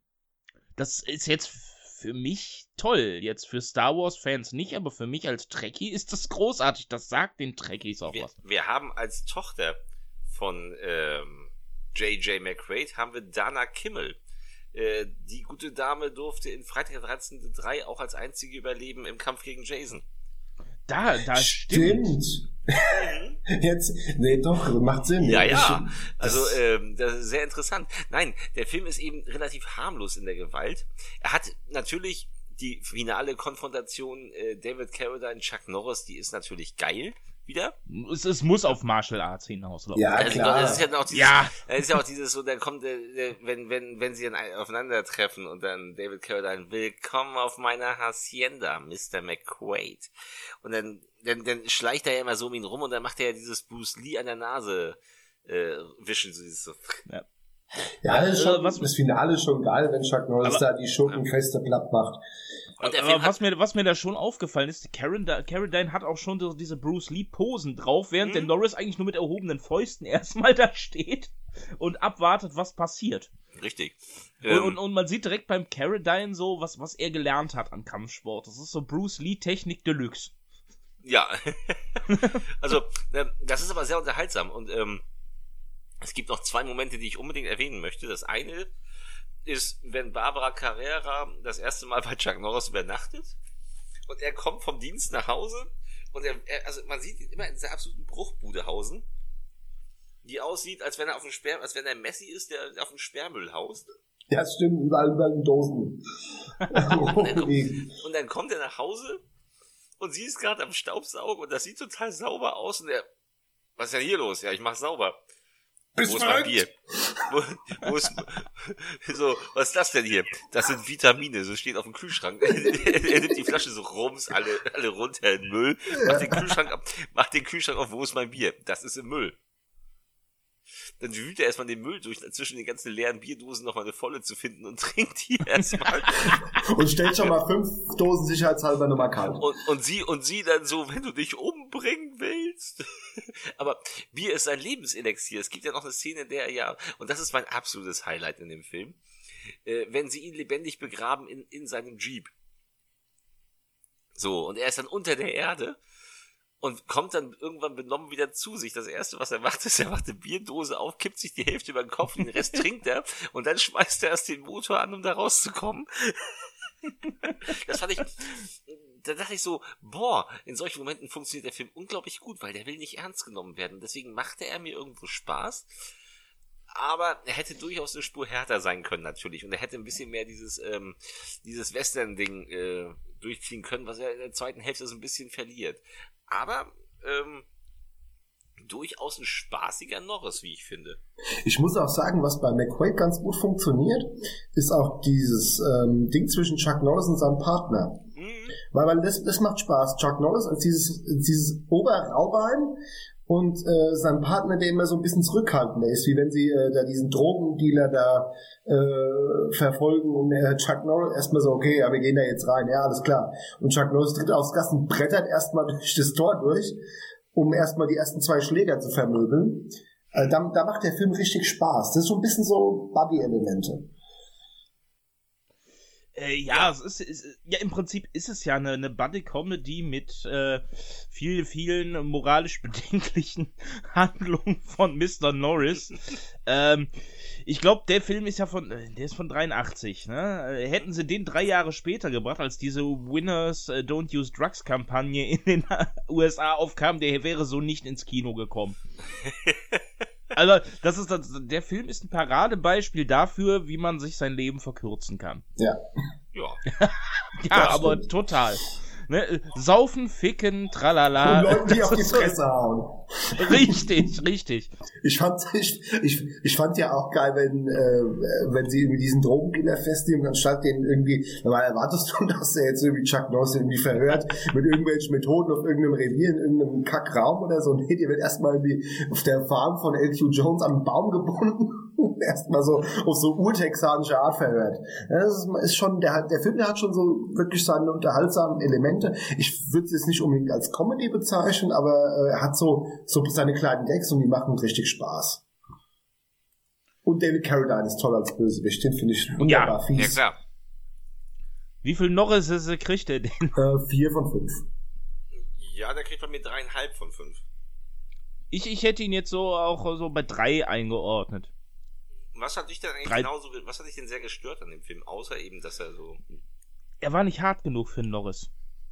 Das war aber alles. Also es war wirklich auch die Härte bei dir. Na ja, nee, nee, es, es war die Härte. Ähm, und ich hatte ja dummer, dummerweise schon die, die ganzen Norrisese gesehen und da musste ich einfach einen Maßstab anlegen jetzt. Und der kriegt von mir drei von fünf Norrisese.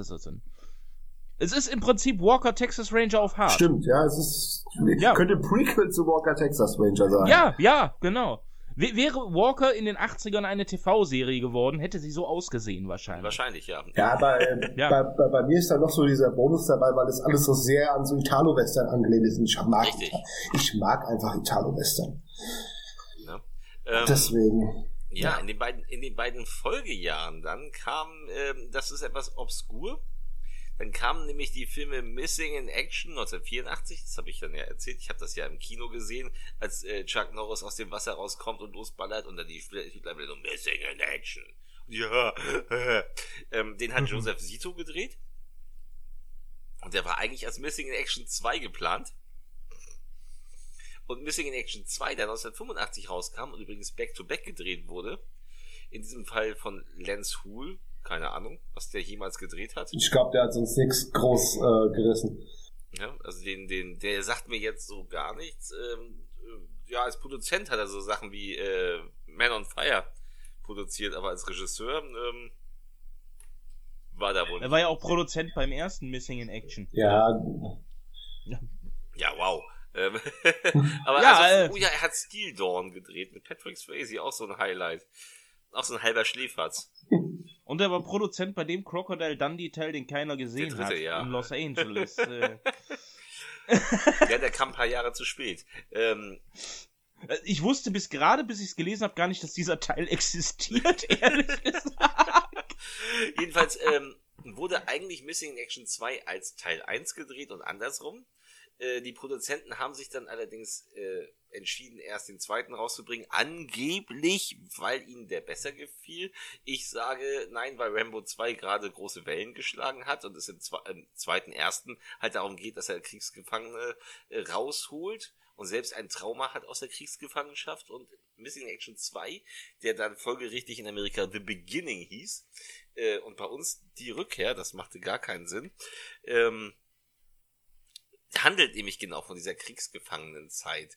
Ähm, ja, das ist ein, wie ich finde, äußerst ungewöhnlicher Norris. Also er beginnt zumindest in der Originalfassung damit und jetzt auch in der deutschen DVD-Fassung oder Blu-ray-Fassung damit, dass äh, dass die, dass ein Hubschrauber mit Norris und Co. losfliegt ins Krisengebiet, wo gerade geballert wird, äh, getroffen wird und äh, ja, sie müssen halt äh, im Wasser notlanden und sie geraten in Kriegsgefangenschaft. Ähm, die alte deutsche Fassung damals zur VHS-Zeit, also meiner Kindheit, begann mitten in der Action-Szene. Man hat sich die Credits und das Losfliegen gespart. Ähm, ja, und dann macht es, gibt es einen Zeitsprung in der Videofassung ganz schnell. Ähm, in der neuen Fassung sieht man dann Dokumentaraufnahmen und Reden von äh, Ronald Reagan, der seine Rede auch mit Missing in Action beendet. Und dann sind wir halt ja, in den Mitte der 80er äh, und die sind immer noch in Vietnam in Kriegsgefangenschaft äh, und werden von dem völlig äh, irren äh, General Yin, den Soon Tek O, den kennt man auch aus verschiedenen ja. Filmen, wenn ich mich nicht täusche, sogar aus einem Bond-Film, oder? Ja, Man with a Golden Gun. Genau, Man with a Golden Gun ist ja der, der Geheimagent, der äh, Roger Moore hilft. Ähm, und äh, Death Wish 4. Stimmt, da ist er auch dabei. Da ist er auch dabei. Ne? Ähm, ja, das, der, der hat wieder so ein Gesicht, das kennt man ja, halt. Äh, und der, der ja. ist halt unglaublich böse und er will halt unbedingt, dass äh, Chuck Norris seine Kriegsverbrechen gegen das vietnamesische Volk gesteht. Ähm, damit er ihn insgeheim natürlich dann alle umbringen kann. Äh, könnte er so auch, aber er will das für sein Ego haben, weil in Wirklichkeit ist, er da, ist das ein Opiumgebiet. Und äh, dem, den anderen Geldgebern ist das schon ein Dorn im Auge, dass er immer noch seine Kriegsgefangenen da hält und äh, wirklich übelst malträtiert. Und da hat mich der Film heute immer noch sehr überrascht. Ähm, er lässt sich sehr viel Zeit, bis Chuck Norris, der diesen ganzen Film über, also die erste Filmstunde darf Chuck Norris und seine Leute, die stecken nur ein. Das und die stimmt. stecken richtig ein. Ähm, da gibt es eben die Typen, die fliehen wollen und dann gleich äh, mit dem Flammenwerfer gegrillt werden oder wie bei äh, Zombies und der Kannibalen von der bösen Dschungelfalle aufgespießt werden. War übrigens damals beides geschnitten. Heute ist es umgekürzt.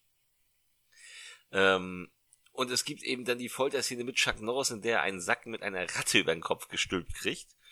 Übrigens, ja. äh, die geilste Szene im ganzen Es Film. ist wohl tatsächlich so, ähm, dass man eine Attrappe in diesen Sack packen wollte und die nicht gefunden hat.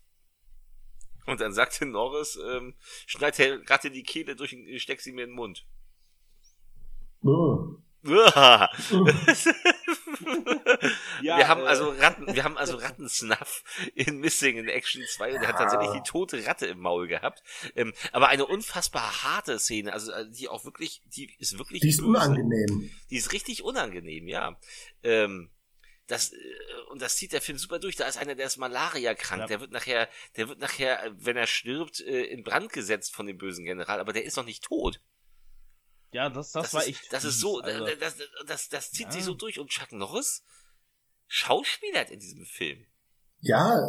Also das ist, das ist, also äh, er spielt das unglaublich gut. Also ähm, während ich diesen, diesen vermeintlich ersten Missing in Action eigentlich immer relativ belanglos fand, weil er irgendwo in der, an der Küste Floridas, was sie einem für Vietnam verkaufen wollten, ein bisschen rumballert, ein paar Gefangene rausholt, ohne erkennbaren Bösewicht. Ist das hier ein Film? Du, du sitzt da und denkst so, boah, bring diese Sau endlich um. Ne, wehr dich auch mal. Also er muss auch an Schaukämpfen teilnehmen, wo er sich dann erst nicht wehrt. Ähm, ähm, es gibt dann die Folter mit äh, die quasi russische Roulette-Folter. Es wird jemand an den Baum gestellt und dann sie sind zum Tode verurteilt. Da sind die Waffen nicht geladen, manchmal. Ähm, ja, da, da, da kommt dann meine Lieblingsszene ins Spiel. Ja. Beziehungsweise die, wo mir der Mund offen stand danach, wo sie alle sagen, ha, lass den doch abdrücken, die ist doch sowieso nicht geladen, Bam. keine Panik. Warum? Aber dann, dann auch noch in Slow Motion und so ekelhaft inszeniert. Hm. Und dieser Gesichtsausdruck dazu, war übrigens du, damals auch, war, war damals auch geschnitten um den Splatter-Effekt. Ach, sag bloß. Ja, ja, ja aber, aber, aber Missing in Action 2 hat seine Härten, die braucht der Film auch, damit er Richtig. funktioniert. Und die weil funktionieren. Der, ja, weil der ich finde den Film auch recht spannend. Ja. Der hat, ja, eine gute, der hat eine gute Atmosphäre. Erinnert mich so ein bisschen an, an so Typ, an so Klassiker wie gesprengte Ketten, halt nur so ein bisschen günstiger, aber immer ja. noch sehr effektiv. Ja, ich finde ihn auch um Weiten besser als den zweiten, ersten, zwölften Missing in Action. Ja, ja. Äh, also das, den, ist, das ist, der seine Momente hat, aber der auch sau langweilig teilweise ist. Ja. Also das Ding hier ist tatsächlich, man sitzt die ganze Zeit da und denkt so, boah, ne?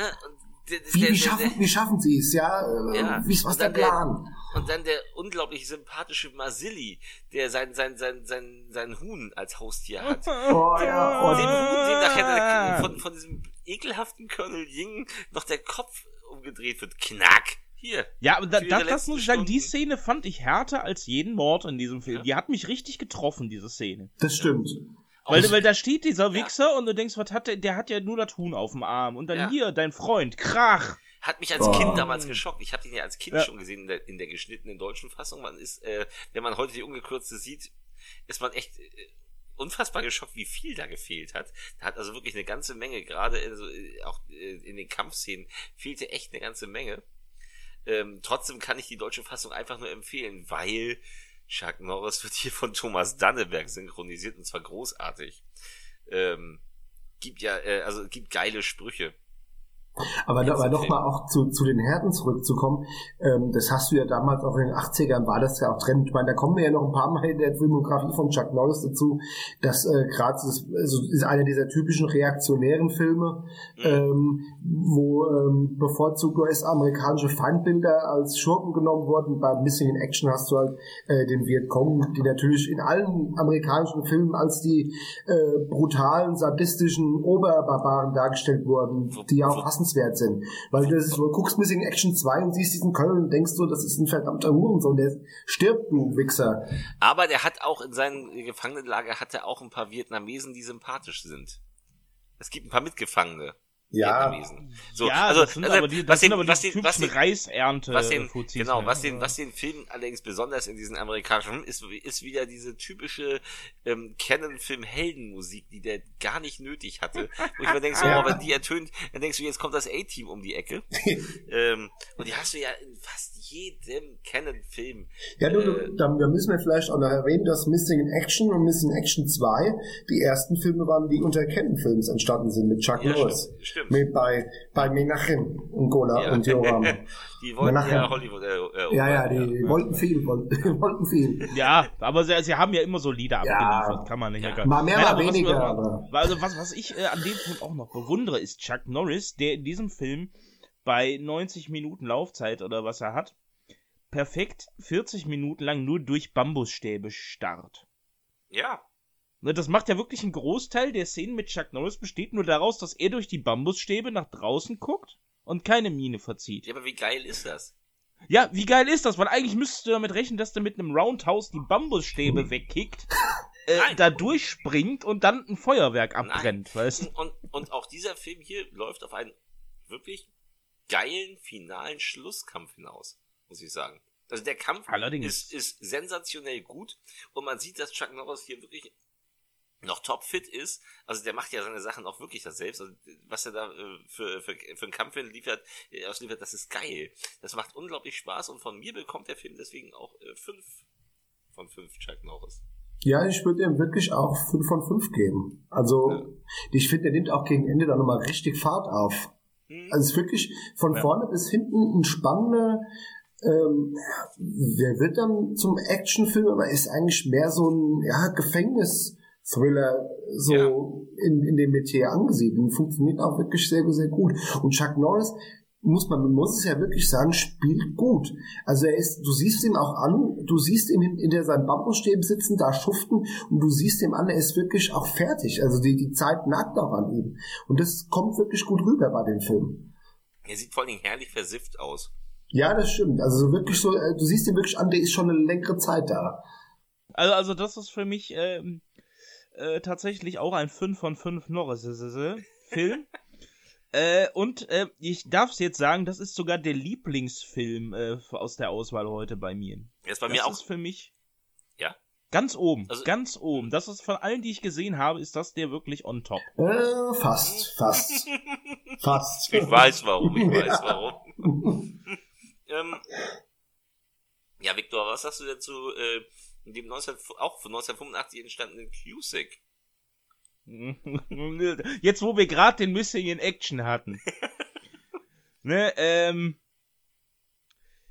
Ja. wir sind mal wieder bei Polizisten gelandet.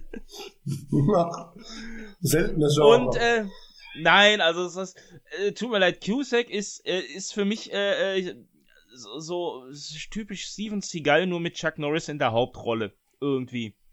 Es ist ein unbedeutender Actioner über, äh, über, über, ja, über Korruption unter Kollegen, über einen, der sich über seinen Chef hinwegsetzt. Äh, da gibt's dann ganz stilecht wieder die, die, bösen Gangster, die natürlich alle niedergemäht werden und jeder kriegt seine gerechte Strafe. Aber sind wir doch mal ehrlich, über diesen Film werde ich wenig sagen weil ich den für den schwächsten der Auswahl halte und ich habe ihn gehasst.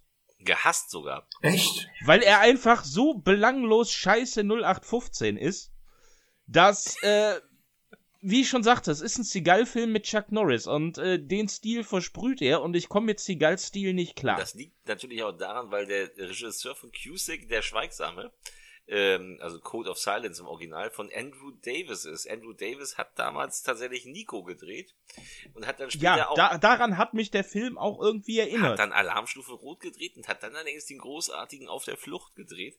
Ähm, seinen besten Film, wie ich finde. Das stimmt, ja. Ähm, er hat, also es ist, ja, es ist äh, Cusack der Schweigsame, oder wie mein Vater damals sagte, ja, ich habe aus der Videothek Cusack der Schweigsame geholt. ich so, jo. Spielt der in Russland oder so? Cusack der Schweigsame, geil. okay, dann gucken wir mal Cusack der Schweigsame. ähm, es ist tatsächlich ein, ja, ein Chicago Cop Krimi, ähm, der, wie ich sagen muss, großartig die Stadt einfängt. Also das, das, das gelingt dem Film ganz gut. Chuck Norris spielt richtig, spielt richtig gut den Bullen. Ähm, es gibt ein paar ganz geile Action-Szenen. Es gibt einen Kampf auf einem Fahren, auf der fahrenden S-Bahn, wo Chuck Norris dann noch von dem, äh, von der S-Bahn runterspringt in, in den Fluss und äh, haltet euch fest, das war Chuck Norris. Das ist kein Stuntman, das ist Chuck Norris gewesen, der auch wirklich da oben rumkletterte. Also das ist, äh, das hat mich sehr beeindruckt. Er hat allerdings zum, ja, zum Ende das, das, das wusste ich allerdings vorher nicht, deswegen kriegt der Film bei mir einen Bonus. ähm, er hat Henry Silva als Bösewicht. Was Henry auch immer Silva geht immer. Ja, Henry Silva ist immer eine wunderbare Sau. Und ähm, ja, ich meine, er ist nun mal auch ein hässlicher ich, Vogel. Ja, aber es ist, es ist aber ein Gesicht, das kennst du. Das ist einfach, ja? der hat so ein markantes Gesicht und als Bösewicht funktioniert der ja. fantastisch. Er hat, ja, sonst kann er ja aber auch nicht viel spielen. Man hat in der Nebenrolle ah. noch den, den leider auch schon von uns gegangenen, aber großartigen Dennis Farina, äh, was für mich auch ein großer Pluspunkt war. Ich liebe Dennis Farina. Ähm, er hat allerdings tatsächlich auch äh, zwei Minuspunkte bei mir. Er hat zum einen eine Story, die man tatsächlich nach Beendigung dieses Films wieder komplett vergessen hat. Ja, es gibt den Kollegen, der hat dann einen Unschuldigen erschossen und will das dann äh, anderen in die Schuhe schieben und ähm, ja, dann gibt's den Bösen und dann gibt's hier eine Action-Szene und da eine Action-Szene und hier wird kurz ermittelt und am Ende aber man, man hat also so ganz schnell verblasst dieser Film in der Erinnerung. Also ich habe den auch, als ich ihn jetzt wieder gesehen habe, und ich habe den vor zwei, drei Jahren zuletzt gesehen, weil ich mich nicht mehr an den Film erinnern konnte, und ich konnte mich schon wieder nicht mehr an den Film erinnern.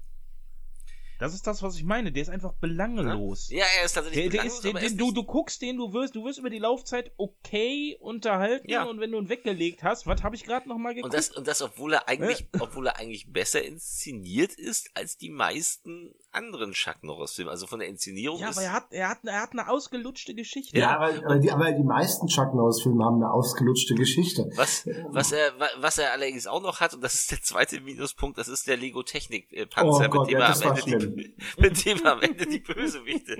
Also die neue Geheimwaffe der Polizei ist nicht der Ed209, das ist hier der Lego Technics Nein. Panzer. Ähm, da, da habe ich neulich irgendwo hab ich gelesen, ja, das mag in den 80ern ja ziemlich cool gewesen sein. Nein, was nicht? Das war auch damals schon. Ich weiß, scheiße. dass ich den mit, mit 11, also ja, 85 gedreht, heißt 86 war auf Video. Ich habe ihn gesehen, als er neu war. Ähm, ich habe den mit 11 gesehen und fand mit 11 dachte ich so, hä? Was ist denn das für eine Kacke? So, wie sieht denn das aus? Ähm, das ist ziemlich lächerlich, aber ansonsten ist er relativ hart. Er ist mittlerweile runtergestuft auf 16. Und dafür hat er relativ saftige Schießereien auch. Ähm, also er macht Spaß, man vergisst ihn schnell wieder. Es ist kein Must-See. Ich habe den da äh, in unsere Aufzählung aber reingenommen, weil es äh, der Versuch von Chuck Norris war, äh, nochmal so richtig durchzustarten. Das war eine Orion-Produktion, also der einzige Film zu der Zeit, der nicht mehr von Canon war.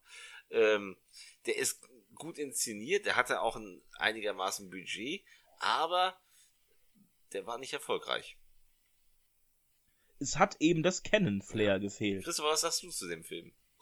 Also ich muss auch ganz ehrlich sagen, ich mag den Film sehr gerne. Ich würde auch behaupten, dass das so ein wunderbarer auch Einstiegsfilm für Leute ist, die noch nichts, noch nicht viel mit Chuck Norris gesehen haben. Klar, er hat eine total generische Handlung und aber das hatten auch die vorigen Filme, wie wir sie ja schon ja. Äh, etwas besprochen auch. Ähm, aber äh, klar, die Story vergisst er relativ schnell, aber er hat wirklich, ich kann da auch wirklich nur zustimmen, was du jetzt gesagt hast. Der Film ist gut inszeniert. Andrew Davis, der kann ja was. Ähm, er hat mit Henry Silver einen coolen Bösewicht. Er hat generell eine schöne Besetzung. Er hat ein paar wunderschöne Action-Szenen. Er hat auch nicht so viel Leerlauf, finde ich. Und ähm, Chuck Norris, ja, wenn der den, den raubauzigen Bullen spielt, der ist ja immer top auf der Rolle drauf. Also, äh, kann er ja. Ähm, von daher, ich finde den Film, der ist unterhaltsam, der macht Spaß. Ich finde auch diesen Roboter gegen Ende, den brauchen wir auch nicht. Da hätte ich ja lieber nur Chuck Norris gesehen, wie er mit der Shotgun da durchrennt und Leute niedermäht.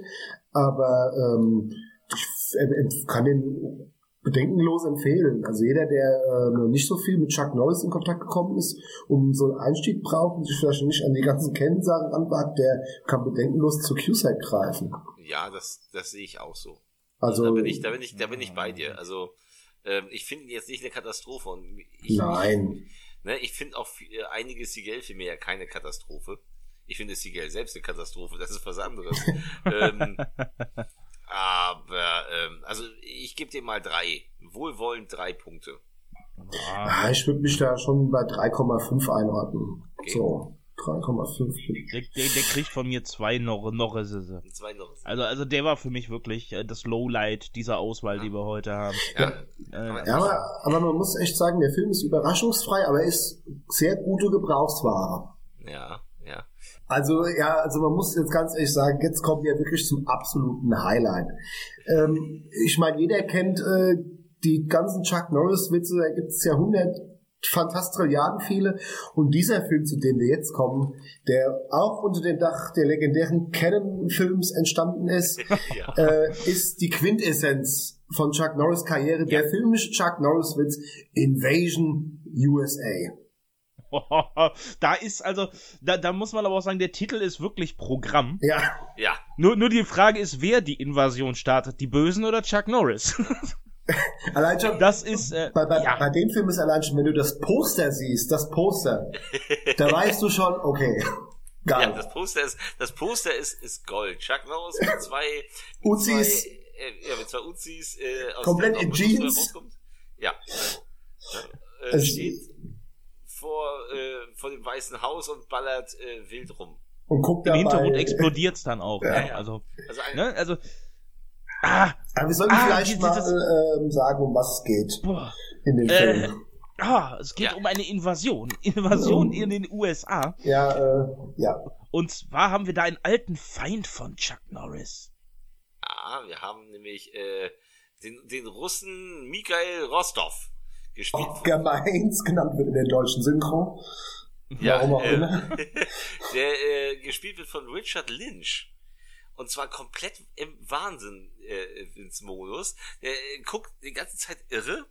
Der rastet ja nur aus. Der rastet nur aus und er hat eine unfassbare Angst vor Chuck Norris. Also die planen gerade eine, äh, da ist diese kleine, da ist diese kleine Söldnertruppe, die wollen Amerika fertig machen. Und die kommen dann mit ihren 50 Mann oder was und äh, überfallen Amerika zu Zeiten von nicht Kameradrohnen und so scheinbar ganz einfach möglich irgendwo äh, mit dem Schlauchboot an Land kommen. Boot gefahren.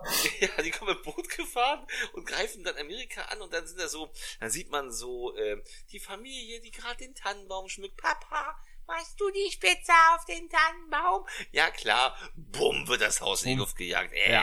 ne? also da wird ja erstmal mit, da wird ja erstmal mit der Bazooka ein ganzer Häuserblock platt gemacht. Ja. Also wir haben, wir sind wirklich, sie sind richtig böse. Sie, sie, äh, sie hauen Bomben an Schulbusse und äh, die sind einfach gemein. Und, ja. und äh, die, Polizei, die Nationalgarde, äh, CTU, FBI, CIA, ADAC sind alle machtlos. Keiner kann was tun, aber Matt Hunter der in den ja, Sümpfen, der in den Sümpfen lebt und eigentlich sagt, ich will, ich will nichts davon wissen. Ich will hier mit meinem, mit meinem Kumpel, dem alten Sack, äh, Gürteltiere fangen. Äh, oh, jetzt wird und, sein Kumpel und, und Holz hacken. Und Holz ja, hacken. Dann wird sein Kumpel umgebracht. So, ihr Schweine, ich mache euch alle kalt. Es ist Zeit zum Sterben. Und das ist auch der One-Liner, ja. den Chuck Norris eigentlich nur noch bringt in diesem Film. Er sagt den Bösen eigentlich nur noch Zeit zum Sterben. Und ja, das, das ist aber echt, Chuck Norris in dem Film ist ja so eine abgewichste Sau. Der, der scheißt erstmal auf alles, was, ja. was die Polizei ihm sagt. So, du böser Bub, nein, mach das nicht alleine, das ist gefährlich. Chuck Norris, scheiß drauf. Ja. Was macht Chuck Norris? Erstmal, es fängt ja an, du sagst ja, die kommen am Strand an, das ist wie die Landung in der Normandie, wie die da ankommen. ja, ja. Sie kommen echt in so kleinen Schipperbooten, dann geht eine Klappe runter und die stürmen den Strand mit ihren 40 Mann. Äh, und dann, dann haben wir noch, äh, Chuck Norris, der sich das anguckt und sagt, ich weiß jetzt genau, was zu tun ist, so nach dem Motto. Und er macht sich auf die Jagd und dabei, eine Sache hat mich gestört bei dem Film. Was? Die nervige Reporterin. Ach Gott. Ja, die hat ja überhaupt keinen Sinn. Nein, die, die nervt wirklich. Die nervt tierisch. Nö, das hat mich gar nicht weiter gestört. Das ist nur dieses, die sind ein Tier. Mr. Hunter. Ja, Zeit zu sterben. Ich, meine, schön ist natürlich, wie Chuck Norris sie immer gekonnt ignoriert. Ja, weißt du? ja dafür war Das ist das da. Geile. Ähm, Und, und, und was, was ich sehr geil finde, da haben wir auch eben im Vorgespräch schon drüber gesprochen, ist die Bombe der, an der Kirche. Was macht Chuck Norris? Oh, eine Bombe. Nimmt sich die, klettert irgendwo auf dem Dach und wirft die dem Bösen so vor die Füße. Haha! So, Kontakt ist jetzt geschlossen. Krabum! Was? Hat auch, der Film hat auch diese wunderbare Szene, in der, in denen der eine äh, Kumpel der Terroristen irgendwie in so eine Bar geht, um irgend so eine Alte wegzuhauen. Und Chuck Norris auf einmal aus dem Dunkeln tritt, ihm ein Messer durch die Hand äh, jagt und sagt, Oh, und, und, und jetzt sagt, also in der deutschen, also wir haben den Bösewicht, der eigentlich in dem, im Original äh, Rostov heißt und ein sowjetischer Terrorist ist, aber in der deutschen Synchro irgendwie Haynes heißt, warum auch immer. Ähm, und äh, Chuck Norris fragt ihn, wo ist Haynes? Ich weiß es nicht. Und dann kommen erstmal die, die Schlägerei. Und Chuck Norris haut die alle mit so einem Kick gegen die Wand und sagt diesen unfassbar geilen Spruch, wenn du hier nochmal reinkommst, dann passe ich dir so viele linke Haken, dass du um eine rechte bettelst. ja. Großartig. Du, geil. Das ist, das ist so geil. Und drückt, und drückt Ja, dem also- Typen, der da mit seiner Hand da fast am Verblut ist, die Handgranate in die Hand und sagt, wenn du das überlebst, sag ihm, es ist Zeit zu sterben. Mein Auto! ähm,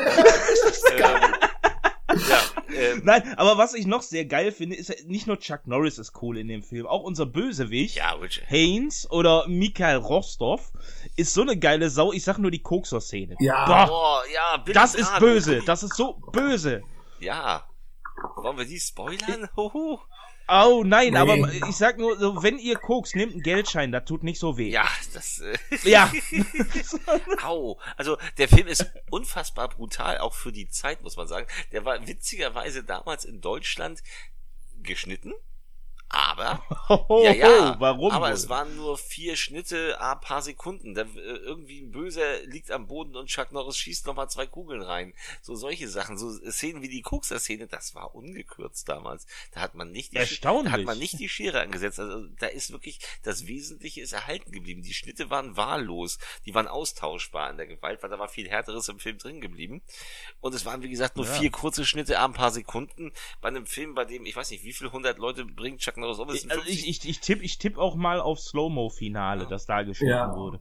Ja, nicht wirklich viel. Also, da, da, wie gesagt, es sind nur irgendwie vier Sekunden Schnitte und äh, das ist nicht toll. Müsst ihr bei Schnittberichte mal nachlesen. Das ist total lächerlich gewesen. Er ist jetzt halt ungekürzt. Er ist immer noch ab 18. Ähm, Zu Recht, würde ich sagen. Zu Der hat's verdient, er ist, ja. ja, ja, ja. der hat's wirklich, der hat's verdient. Ich fand ihn allerdings damals mit elf Jahren ziemlich geil. Ähm, war dann auch einer meiner Ist er, ist er auch heute Ja. noch. Der ist Ähm, geil. Synchronisiert wurde Norris übrigens da schon, äh, bereits auch in Cusack das erste Mal von Jürgen Kluckert. Das ist die Stimme, die er, wenn ich ja sage, bis heute hatte, ähm, aber die er dann eben auch noch in Expendables 2 hatte. Oder eben als Texas Ranger. Der hat nachher übernommen, äh, als Manfred Seibold halt äh, schon krank war. Ähm, wurde dann eben von Danneberg auch nochmal ähm, unterbrochen. Aber ähm, der macht seine Arbeit, der passt super auf diesen bärbeißigen Norris. Super, das Ähm, ist ja, ja, äh. Jürgen Kluckert ist auch die Stimme, die du automatisch mit Chuck Norris in Verbindung bringst. Also wenn du heute dran denkst, Das das ist schon so seine bekannteste Stimme. Und, und ich, ich meine, wir haben hier Joseph äh, Seto als, als Ja, der wunderbare filmische Meisterwerke gedreht hat, wie Freitag der 13. Teil 4, ja, Missing in die, Action, For die, die, die Red Scorpion. des Red Todes. Red, äh, Red Scorpion, ja mit Dolph Lundgren, den ich auch ganz gerne mag. also, also Sito ist was, was Gewaltdarstellung angeht, immer eine Bank Ja, ja, gewesen. der hat also immer auf den konntest du dich verlassen. Was aber Ja. eben auch an, an Invasion USA absolut besonders ist, ist, ist, dass Richard Lynch eigentlich ja den ganzen Film über eine unfassbare Angst vor Chuck Norris hat. Also, er ist, Aber er äh, ist echt, echt von Anfang an, er wacht ja schweißgebadet auf. Äh, Chuck Norris. und dann, dann geht es sein, sein, sein, sein äh, Kompagnon so von wegen so, ah, der, der, ist doch egal, ist ein einzelner Mann, was soll der schon ausrichten? Nein, du musst ihn töten, nein! Ne? Du weißt nicht, wie gnadenlos er ist. äh, Jo, ähm, also da weiß der Böse eigentlich schon, du, wir haben gar keine Chance. Äh, Wir greifen Amerika an, die können alle nichts, aber da ist Chuck Norris. Da wird, schon so, da, wird, da wird schon so konsequent dieser Mythos Chuck Norris aufgebaut. Ja. Aber, aber das macht den Film halt auch so geil. Ja. Ja, ich, ich meine, das ist, das ist ja auch im Filmplakat schon so. Der, der, der Name Chuck Norris ist größer als der Filmtitel ja. auf dem Plakat. Ne? Ja. Aber das ist, also das ist wirklich, das ist der ultimative Chuck Norris-Film. Was gibt ihr dem für Punkte? Sechs von fünf. Das wollte ich auch sagen, verdammt nochmal. Du hast mir ja, den Gag Ja, das, das, weil, weil das ist der Norris-Film, den zeige ich ja. jemandem, der nur Chuck Norris-Witze kennt, aber nicht ja, Chuck das Norris. Ist genau. das, ist, das ist tatsächlich ein ja. 6 von 5 Chuck Norris. Das ist genau das, was ich mir. Verdammt, das habe ich die ganze Zeit geplant, dem 6 von 5 zu geben. Du hast mir den Gag versaut. Ah. Das, hat, das hatten wir bei dem Film, glaube ich, alle vor, 6 von 5 Norris zu vergeben. Das muss man einfach machen. Und man, man, man muss halt auch, auch ähm, das muss, ich finde, das muss man bei so einem Film wie Invasion USA auch mal äh, nochmal darlegen, dass der Film unfassbar triefend vor Patriotismus ist. Also der ja. Film ist ja wirklich einer der, e also er ist zwar geil, aber er ist wirklich einer der ekligst reaktionären Machwerke, die es gibt. Also bei dem Film hat doch Ronald Reagan bestimmt durchgehend masturbiert. Ja, wahrscheinlich, aber da scheiße, da scheiße ich bei Ja, natürlich scheißt man drauf. Das macht's ja, das macht's ja auch so geil. Ja. Ja? Ne? Den nächsten Chuck Norris-Film, eine weitere große Produktion, die übrigens, das ist kein Scheiß, ähm, bei uns in Lübeck zeitgleich mit Invasion USA. Also es gab, es gab bei uns das Kapitol-Kino, es hatte fünf Kinos und die Kinos vier und fünf waren belegt von Invasion USA und Delta Force zeitgleich. Die liefen zeitgleich. Und ich da durfte aber zweimal rein. Und ich, konnte, ich, ich konnte ja nicht rein, ich war elf. So, ich habe noch keine Karten für die 18er Filme gekriegt. Das hat doch keine Sau interessiert. Doch, hat es doch. Ja, das kam ich nicht. Ich kam mit, mit, mit 14 das erste Mal in 18er Titel rein. Aber mit, mit 11 keine Chance. Ähm, ich habe die aber alle auf Video denn ja gleich gesehen. Es gab dann nämlich 1986 Delta Force. Boah. Kann, da Mena, kann, da, kann da jemand bitte das Theme einspielen jetzt? äh, kriegen wir das hin? Das, äh, wenn, wenn uns das nicht nachher rauszensiert wird. nee, da, da, da, das spiele das, das, das spiel ich nachher ein. Das, das ist geil. Es ist einfach großartig. Ähm, das ist, das ist ja nun wirklich der amerikanischste Film, den ein, den ein Israeli, Israeli jemals gedreht hat. der ist von Menahem Gulen, der hat, der, da kocht der Chef noch selbst. ähm, der hat, der hat diesen merkwürdigen Brei äh, verzapft. Und ähm, ich habe den jetzt auch nach 20 Jahren das erste Mal wieder gesehen und dachte so die erste Dreiviertelstunde, Stunde, das ist ja unfassbar, wie geil dieser Film ist. Wir, muss sich vorstellen, wir haben die bösen arabischen Terroristen, die ein Flugzeug entführen. Äh, voller Starbesetzung. Wir haben Katastrophen-Kennedy an Bord. Ähm, äh, Martin Balsam. Ja, Martin Balsam an Bord. Ähm, wir haben Hanna Shigula als, als äh, Stewardess. Wir haben Hanna Shigula in einem Canon-Film. Ja, wir haben, wir haben Shelley Winters, wir haben Robert Vaughn. Ich meine, das ist, ah, wobei Robert Vaughn Bo Svensson will. Wobei Robert Vaughn nicht an Bord sind. Ja, Bo Svensson ist der, ist der, ist der Kapitän. Äh, auch groß, ja. auch, auch großartig. Aber, ähm, Lee Marvin. Lee Marvin ist, gehört eben wie Chuck Norris zur Delta Force. Ähm, da haben wir auch Steve James, äh, der von Michael Dudikoff ausnahmsweise mal freigekriegt hat. ähm, aber wie kommt eine Fassbinder Schauspielerin in, in, Delta Force? Vielleicht hatte Chuck Norris was mit der. Das glaube ich nicht. Die hätte wahrscheinlich ja. was mit Klaus Lewitsch gehabt. Ähm, ja, also. Nee, aber das hast also wir haben, wir haben Robert Foster als, als bösen Terroristen. Und ähm, der Film war damals ja relativ aktuell, weil es gab ja diese Flugzeugentführung damals, ähm, die dann allerdings nicht so glimpflich äh, meistens ausgingen. Äh, wie hier, weil die Delta Force natürlich dann irgendwann hinhält. Aber die erste Hälfte dieser Entführung an sich, äh, mit den Leuten an Bord, das ist eigentlich ziemlich gut. Die, äh, die ist, die ist gut und die ist durchdacht. Und die ist intensiv. Also, ja, wir haben dann eben. Ja, was, wir haben nee, ich sag, ich sag nur alle jüdischen äh, Passagiere mal nach hinten. Das, das, ist, das, ist eine so, das ist ein so böser Moment und der funktioniert so richtig gut. Und Hannah Shigula als äh, Stewardess, die die Juden halt ausrufen soll und sich weigert, weil sie eben Deutsche ist, das ist, da ja. denkst du so, boah, ich bin doch hier gar nicht in einem Chuck Norris Film. Und dann kommt Chuck Nein, Norris. Also Ja, aber das, das ist das Problem mit dem genau. Film. Bis zu dem Punkt gefällt er mir richtig ja. gut. Und dann kommt Chuck Norris und eigentlich müsste er mir dann immer noch gut gefallen, aber das, das passt nicht zusammen, weil Chuck Norris steht mit seinen Kumpels und zur D D D D D D Melodie mitten im Schlachtfeld ja. ohne Deckung und ballert los. Er hat nachher das Zaubermotorrad, mit dem er nach vorne und hinten Raketen schießen kann, die eigentlich wahllos irgendwo hinfliegen würden, aber die treffen immer ihr Ziel.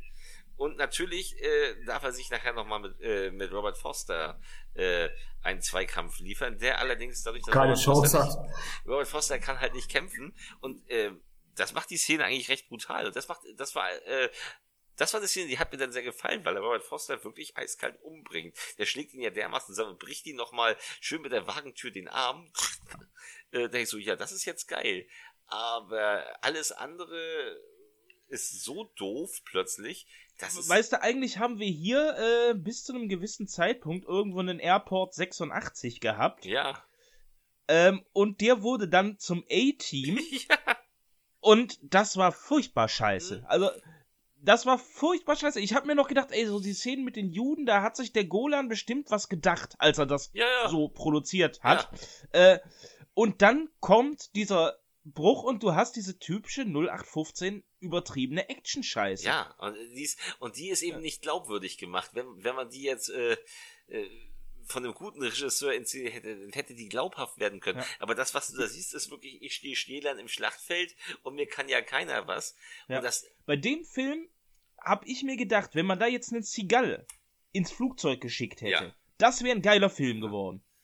Das, das stimmt allerdings. So, so als One-Man-Show, äh, ja. weißt du? Aber das ist kein Norris-Film. Nee, also, also, also das ist auch wirklich, was ich so an dem Film kritisieren muss, weil der Film fängt super an und ist wirklich ein gut gespieltes, intensives Flugzeugentführungsdrama. Da hast ja. du wirklich, weil das, du hast da wirklich in dieser Flugzeugbesatzung, da hast du ja Leute hocken, die können ja was. Da hast ja. du Martin Balsam hocken, der war in die zwölf Geschworenen, der war im Psycho. Da sind ja Leute, die haben ja eine Karriere bis zum Zeitpunkt ja gehabt äh, ja. und sind talentiert. Und auch Robert. Bis zu dem Zeitpunkt. Ja, bis zu dem Zeitpunkt. Und, und, und, auch, und auch Robert Foster, der äh, macht seinen Job auch gut als der ist großartig. Anführer. Der ist sehr, sehr gut. Und der Film ist wirklich bis, bis, bis er so diesen, diesen Knick hat, ist er wirklich intensiv und spannend. Und dann wird es halt leider zu einem gewöhnlichen äh, Patriotis, vor Patriotismus triefenden Chuck Norris Vehikel mit Explosionen, mit Geballer, mit One-Linern. Äh, und Chuck mit Norris. der und mit der am wenigsten patriotischen Musik aller Zeiten. Das ist ja ein Film, was dir total im Kopf bleibt, was auch daran liegt, dass irgendwie zehnmal gespielt wird oder so. Übrigens, das Geilste, das Geilste ist, ich weiß nicht, wer kennt noch auf dem C64 das Spiel Katakis? Ja, ja, ja. Level 4. Wenn du Level 4, wenn du Level 4 von Katakis landest und dann rumfliegst und auf die, auf die, äh, Außerirdischen spannst, hörst du, de, de, de, de, de, de, de, de, de, de, de, de. Das ist mir damals als Kind eigentlich so, Delta Force? Wieso taucht denn hier Nein. Delta Force auf? Da, da habe ich immer den Level 4 am liebsten gespielt. Nein, aber das ist echt furchtbar ins Klo gegriffen ab der ja. zweiten Hälfte. Ja. muss man einfach so sagen. Ich, ich gucke den Film wirklich nur bis zur Hälfte und dann mache ich ihn aus, weil der sonst nicht erträglich ich mein, ist. Ich, ich meine, ich will nicht sagen, dass die zweite Hälfte äh, nicht Spaß machen würde. Nein, also die wenn, passt nur nicht zusammen. Die, das, das, passt, ja, das stimmt, das passt nur nicht zusammen. Mal, das, das wäre so, als würdest du äh, bei Schindlers Liste bei der Hälfte jemanden mit einer MG ins KZ schicken, der alle Nazis umbringt. Ja. Nein, das wäre, das wäre einfach so, als wenn du, das, nein, das wäre so, als wenn du äh, Michael Myers äh, eine Filmhälfte lang in der Klapse zeigst und dann das, den Originalfilm nochmal eine Stunde lang abspulst. Das macht ja hm. keiner. Nee, das macht keiner, aber es soll Leute geben, die sowas gut finden. ne, also, das ist, das ist, ja, ähm, ähm, ähm, also, ähm, nein, das passt nicht zusammen. Deswegen kriegt der Film von mir knapp zweieinhalb von fünf Norris. Ich würde ihm ja noch mit einem zugedrückten Auge drei geben, weil wenn weil die erste Hälfte richtig gut ist und die zweite Hälfte, das passt eigentlich zusammen, aber wenn du in der richtigen Stimmung bist, macht die so als Gaga 80er äh, reaktionäre Action doch ein bisschen Spaß. Deswegen hat er zweieinhalb von mir bekommen. Ne, das ja. geben so drei, ich gebe mal drei mit Zugriff im Auge. Sehr wohlwollend. Und? Nee, von, von, von mir kriegt er, kriegt er äh, ähm, zwei Ja, ich würde auch sagen 2,5 passt, weil ich mag die erste Hälfte des Films, die Hälfte von 5 Norris sind 2,5 Norris, also hat er die verdient. Weil ja. die, die Zeit, in der Norris nicht dabei ist, ist echt super in dem Film. Die ist super, ja. Ja, ja. aber das, das, das, das, hätte man, das liegt nicht an Norris, das liegt rein an Herrn Golem. Also das nicht geht. Märchen. Märchen. Äh, wie auch immer. Nein, also in so einem Film hätte ich wirklich lieber einen Seagal gesehen, der das Ding alleine wuppt. Nee, äh, nee, nee, nicht unbedingt. Ich denke, wenn man den Film so der ersten Hälfte so, so lassen würde, würde dann statt Chuck Norris jemand dahinstellen an der Seite von Lee Marvin von mir aus, der vielleicht ein richtiger Schauspieler ist, ähm, und würde das Ganze nicht so sehr den Schwerpunkt auf Action legen, sondern so ein bisschen mehr dieses Thriller-Element rausholen. Wäre das ein super ähm, Hijack-Thriller, äh, ähm, aus den 80er. Also wirklich, wäre wirklich gut, aber. Aber dafür gab es in den 90ern dann ja einsame Entscheidung. Ja, der, der macht es besser. Wesentlich, ja. Wesentlich. Ja. Na, also, also der war nix. Nein. Ja, war, müssen, war Mittel, Mittel, kann man Mittel Da müssen wir jetzt unseren Zuhörern schon mal eine schlechte Nachricht bringen. Das ist der letzte Film, den wir uns intensiv zur Vorbereitung angeguckt haben, weil. Ja, und, aber, aber es ist auch so der letzte, äh, der wirklich gut war, finde ich. Ja, es gibt noch ein paar unterhaltsame Sachen, aber ja. dann, ähm, ab dem Moment, also Delta Force war so der Versuch, nochmal für Chuck Norris groß rauszukommen.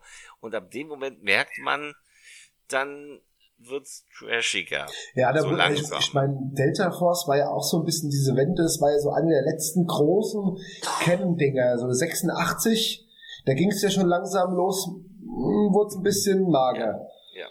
Im selben Jahr entstand dann Feuerwalze. Oh, Feuerwalze oh. muss ich, äh, Feuerwalze muss ich dazu sagen, war der erste und auch einzige Chuck Norris Film, den ich dann auch im Kino gucken konnte. War 86, 87, ich bin 87, 12 geworden.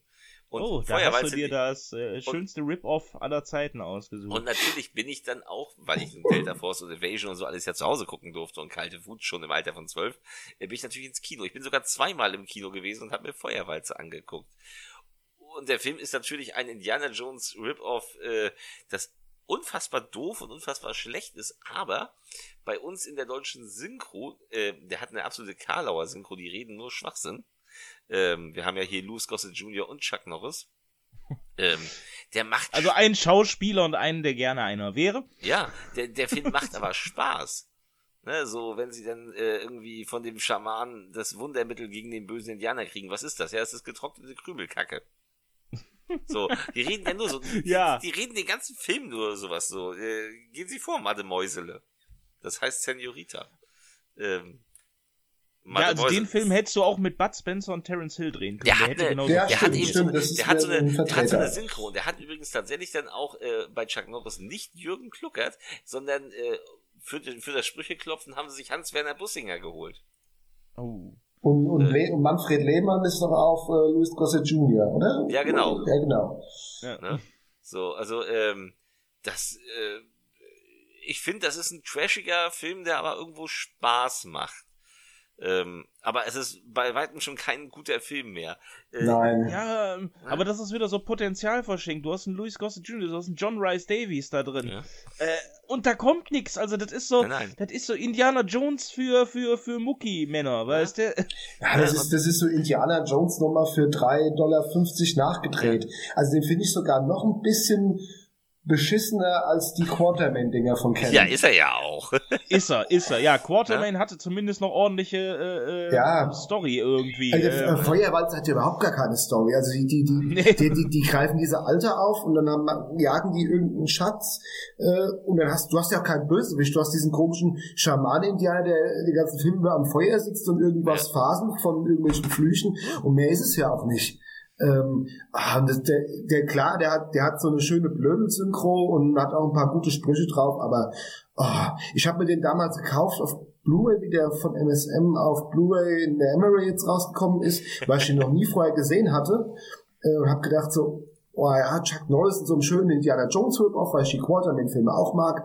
Ah, ah. äh, ich habe den Film, ich habe den Film auch ähm, fertig gesehen und gesagt, oh, den will ich nicht noch mal gucken. und ich war damals zweimal im Kino, aber wie gesagt, ich war zwölf. Ja, das, mit zwölf hätte ich das, mit zwölf hätte ich den wahrscheinlich auch unterhaltsam gefunden. Ja? Also das und äh, man muss aber auch sagen, dass der, dass der böse Indianer äh, sollte man noch mal erwähnen, das ist Sonny Lantham. Den sollten Stimmt. wir vielleicht noch mal erwähnen. Der ähm, kürzlich verstorbene Sonny Lantham. Ja, der das rettet den Film leider auch. Nicht wirklich. Nein. Also, Nein, also, also ich meine, ich meine, er hat ja ein paar schöne Bilder zumindest, der Film. Also das, äh, er ist ja schön anzusehen.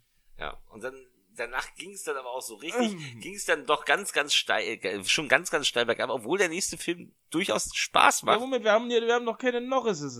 Für den so. vergebe ich noch Norrises, auch wenn man Schwierig, schwierig, ist zu lange her bei mir, aber ich würde ihm dann auch zweieinhalb geben. Ich, äh, eins von fünf. ja, der kriegt von mir auch einen Norris, aber nee, mit kriegt, viel Wohlwollen. Nee, den kriegt also, er von mir, na gut, der kriegt zwei. Also es ist zu lange her, es ist wirklich 20 Jahre her, aber ich weiß, dass mir die blöde Synchro Spaß gemacht hat. Ja, gut, okay. Na? Das macht sie aber bei vielen anderen Filmen naja. auch. Äh, zwei Jahre später kehrte Norris dann nochmal zu Colonel James Braddock zurück. Ja. Mit dem Film oh, Braddock, Missing in Action 3. Der Inzi Spaß macht. Ja, der Spaß macht, aber der leider von Aaron Norris in, äh, inszeniert wurde. Da ging das los, dass, dass er seinen Bruder hat die Filme inszenieren lassen. Und Aaron Norris äh, dagegen ist Menachem, Menachem, äh, Gold, äh, Menachem, Golan ist dagegen äh, Steven Spielberg. Obwohl, obwohl ja. Missing Action 3 ähm, routiniert inszeniert ist. Der ist, ist der ist, sieht nicht äh, groß scheiße aus. Der hat seine coolen Momente. Der ist, ich finde ihn auch ähm, nach Missing Action 2 den zweitbesten der Reihe. Also der. Das äh, ist er auch. Er war, das Geile ist, er widerspricht ja allem, was ja. in 1 und 2 erzählt wird. Plötzlich, neue Timeline oder so. Äh, neue Timeline. Er beginnt dann irgendwie in Saigon, als die Aufstände beginnen und er ist dann, äh, er ist dann verlobt er ist auch nicht verheiratet. Im zweiten sagen sie von wegen, er ist verheiratet und seine Frau will wieder heiraten und bla bla. Nein, nein, hier ist er verlobt und dann stirbt sie aber angeblich bei dem, äh, bei dem Anschlag. Das tut sie aber nicht wirklich. Er der war ja auch nie in Kriegsgefangenschaft. Er war nie in Kriegsgefangenschaft. Er ist dann irgendwann, sitzt er dann in der Jetztzeit in der Bar und dann kommt so ein Priester an und sagt, ihre Frau lebt und sie hat einen Sohn. Sie haben einen Sohn. Äh, Ach ja. Und er zieht dann los nach Vietnam und da trifft er auch auf den nächsten äh, nächsten bösen Colonel, der ihn tot sehen will und der dann die Frau umbringt und er und sein Sohn und eben der Priester mit so ein paar Kiddies ziehen dann los und wollen fliehen. Und das äh, läuft auf so ein charmantes, also es läuft auch ganz viel Geballer. Er, er muss halt diese kind, äh, Kinder aus dem Kriegsgebiet holen und läuft auf so ein charmantes, äh, er ist extrem schwer verletzt, also Colonel Braddock kriegt hier richtig was ab am Ende ähm, und kann dann äh, die Panzerfaust nicht alleine halten. Sein sein zwölfjähriger Sohn kommt dann hingelaufen und hält mit ihm die Panzerfaust und schießt mit ihm gemeinsam den bösen Hubschrauber ab. Nein! Er hat aber auch, der Film hat auch eine richtig fiese Folterszene. Ja, ja. Da gibt es da gibt's diese Szene, wo, wo, wo, wo äh, Chuck Norris Sohn auf einem Stuhl gefesselt wird ähm, und eine Shotgun auf seinen Kopf gezielt wird, wo der Abzug mit Chuck Norris äh, Körper irgendwie ähm, verbunden wird und Chuck Norris unter Strom gesetzt. Und wenn er nicht, äh, wenn er äh, herabsinkt mit seinem Körper und nicht mehr auf den Zehenspitzen stehen kann, wird eine Kugel auf, das, auf den Kopf des Kindes abgefeuert. Und Chuck Norris äh, kann halt da ewig aushalten unter Strom, ist halt natürlich klar. Aber der Film macht wirklich Spaß. Und wenn dann Chuck Norris irgendwie die äh, äh, Vietcong-Base da stürmt und mit äh, Granatenwerfer und MG alles äh, plattwalzt und dann mit den Kindern auf, auf die Flucht macht, äh, ja. dann, dann macht der Film auch echt Spaß. Und auch das Ende, äh, wenn Chuck Norris mit dieser AK-47 durch die Fensterscheibe springt und rumballert, ist schon cool im gleichen Jahr entstand ein Film, den wollte ich damals im Kino sehen, aber ich habe mit 13 Moment, ich, hab, ich muss noch eins erwähnen, das habe ich gerade vergessen. Ähm, das habe ich vorhin zu Victor gesagt. Braddock Missing Action 3 hat einen der geilsten Chuck Norris One-Liner. Wenn, wenn Chuck Norris im Büro dieses CIA-Direktors mm. oder irgendwie so steht, ich weiß. Und, und, und, und, und, und, und Chuck Norris zu ihm sagt, ja, äh, sie, meine Frau, sie lebt noch, was werden sie tun, sie da rauszuholen? Und der CIA-Typ sagt, nichts. so, äh, was soll man jetzt machen? Und äh, der CIA-Typ weiß natürlich, dass Chuck Norris äh, da jetzt hinfahren wird und dass es natürlich auch blutig ausgehen wird und sagt zu ihm, Braddock, don't step on any toes. und, und, und, Chuck Norris dreht sich so in die Kamera und sagt, I don't step on toes, I step on necks. das ist so geil, ich liebe diese Stelle. Ja, das der, auch, der Film hat auch so einen geilen Trailer, finde ich.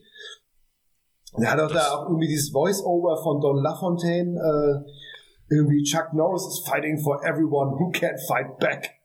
Irgendwie so ganz geile Sprüche drin. Also Missing Action 3 ist auch empfehlenswert.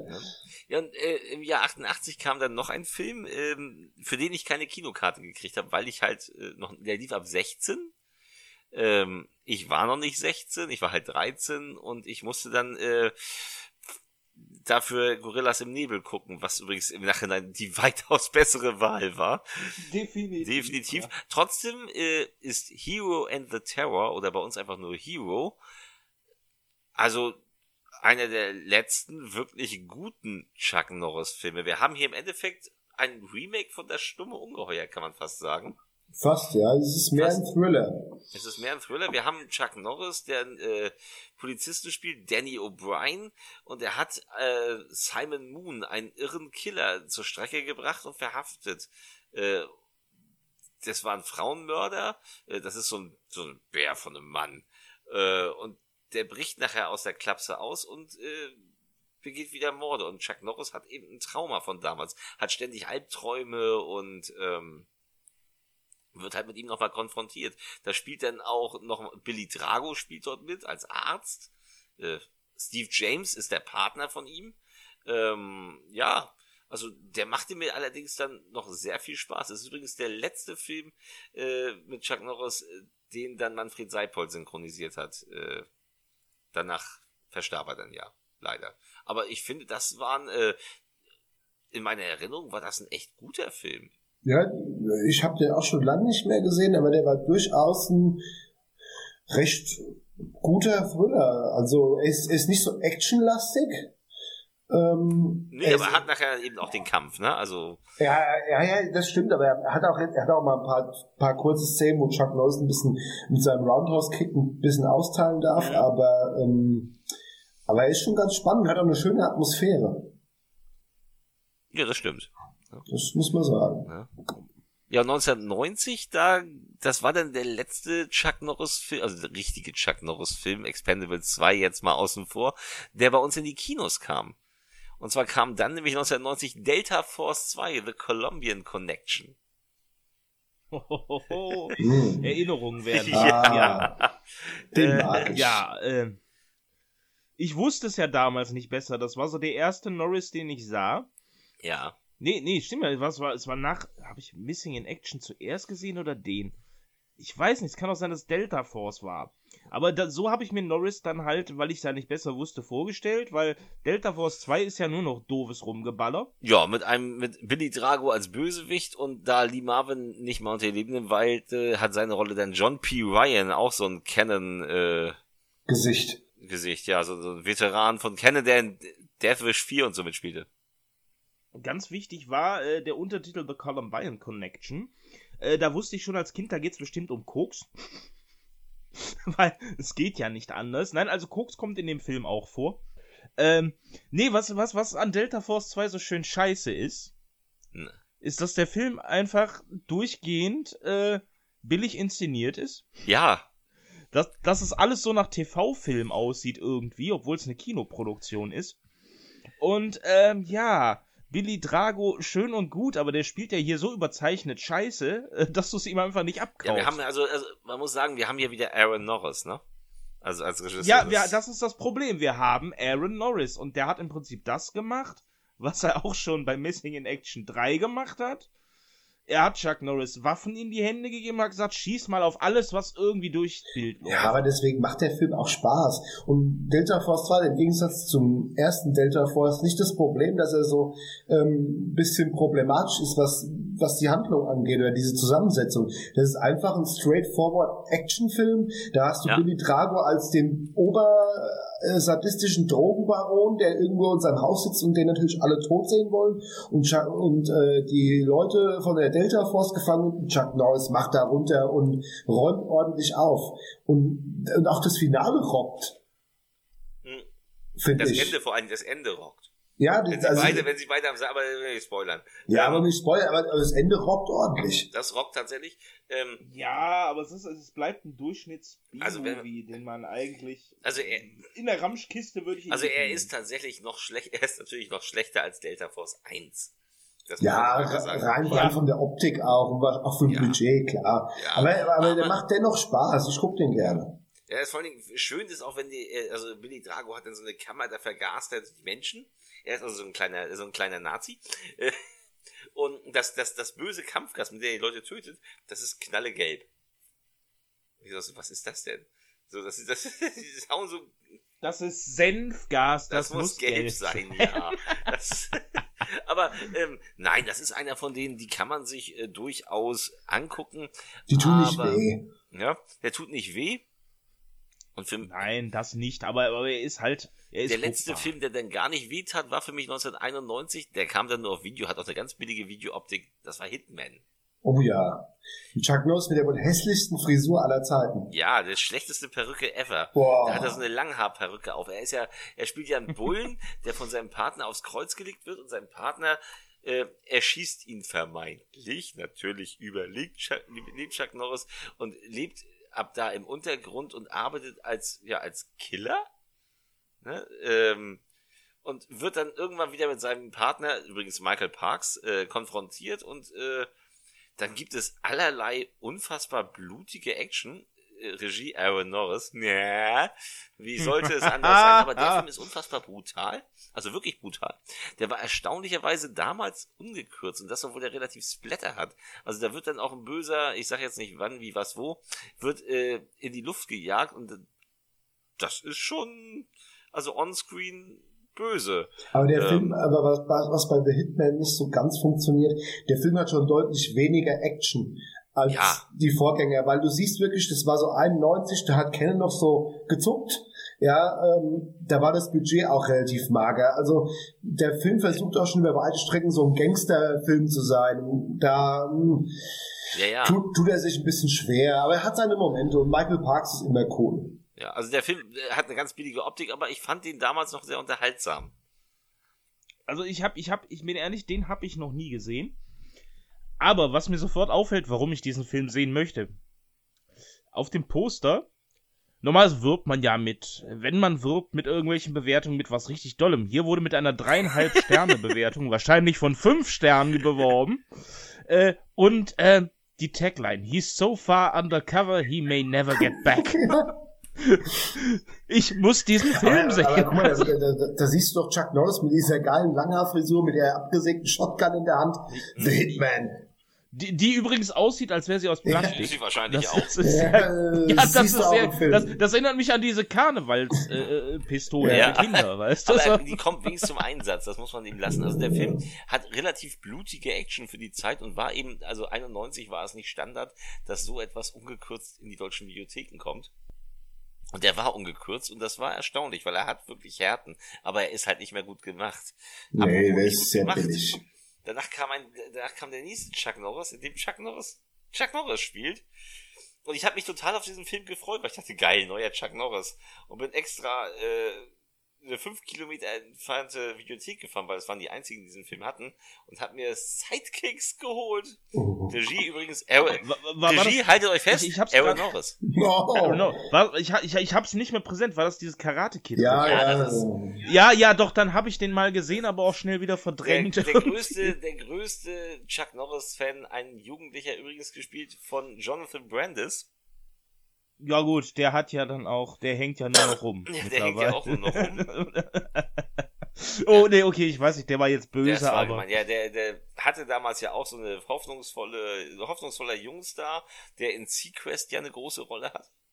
Wer das damals gesehen der, hat, der die unendliche Geschichte 2 äh, zwei auch äh, ja, ja, genau, genau, Hauptrolle genau, hatte. Genau. Also der hat ein paar große ja. Auftritte gehabt und der spielt hier eben den größten Chuck Norris-Fan überhaupt. Und er wird in der Schule, kriegt er ja nur auf die Schnauze.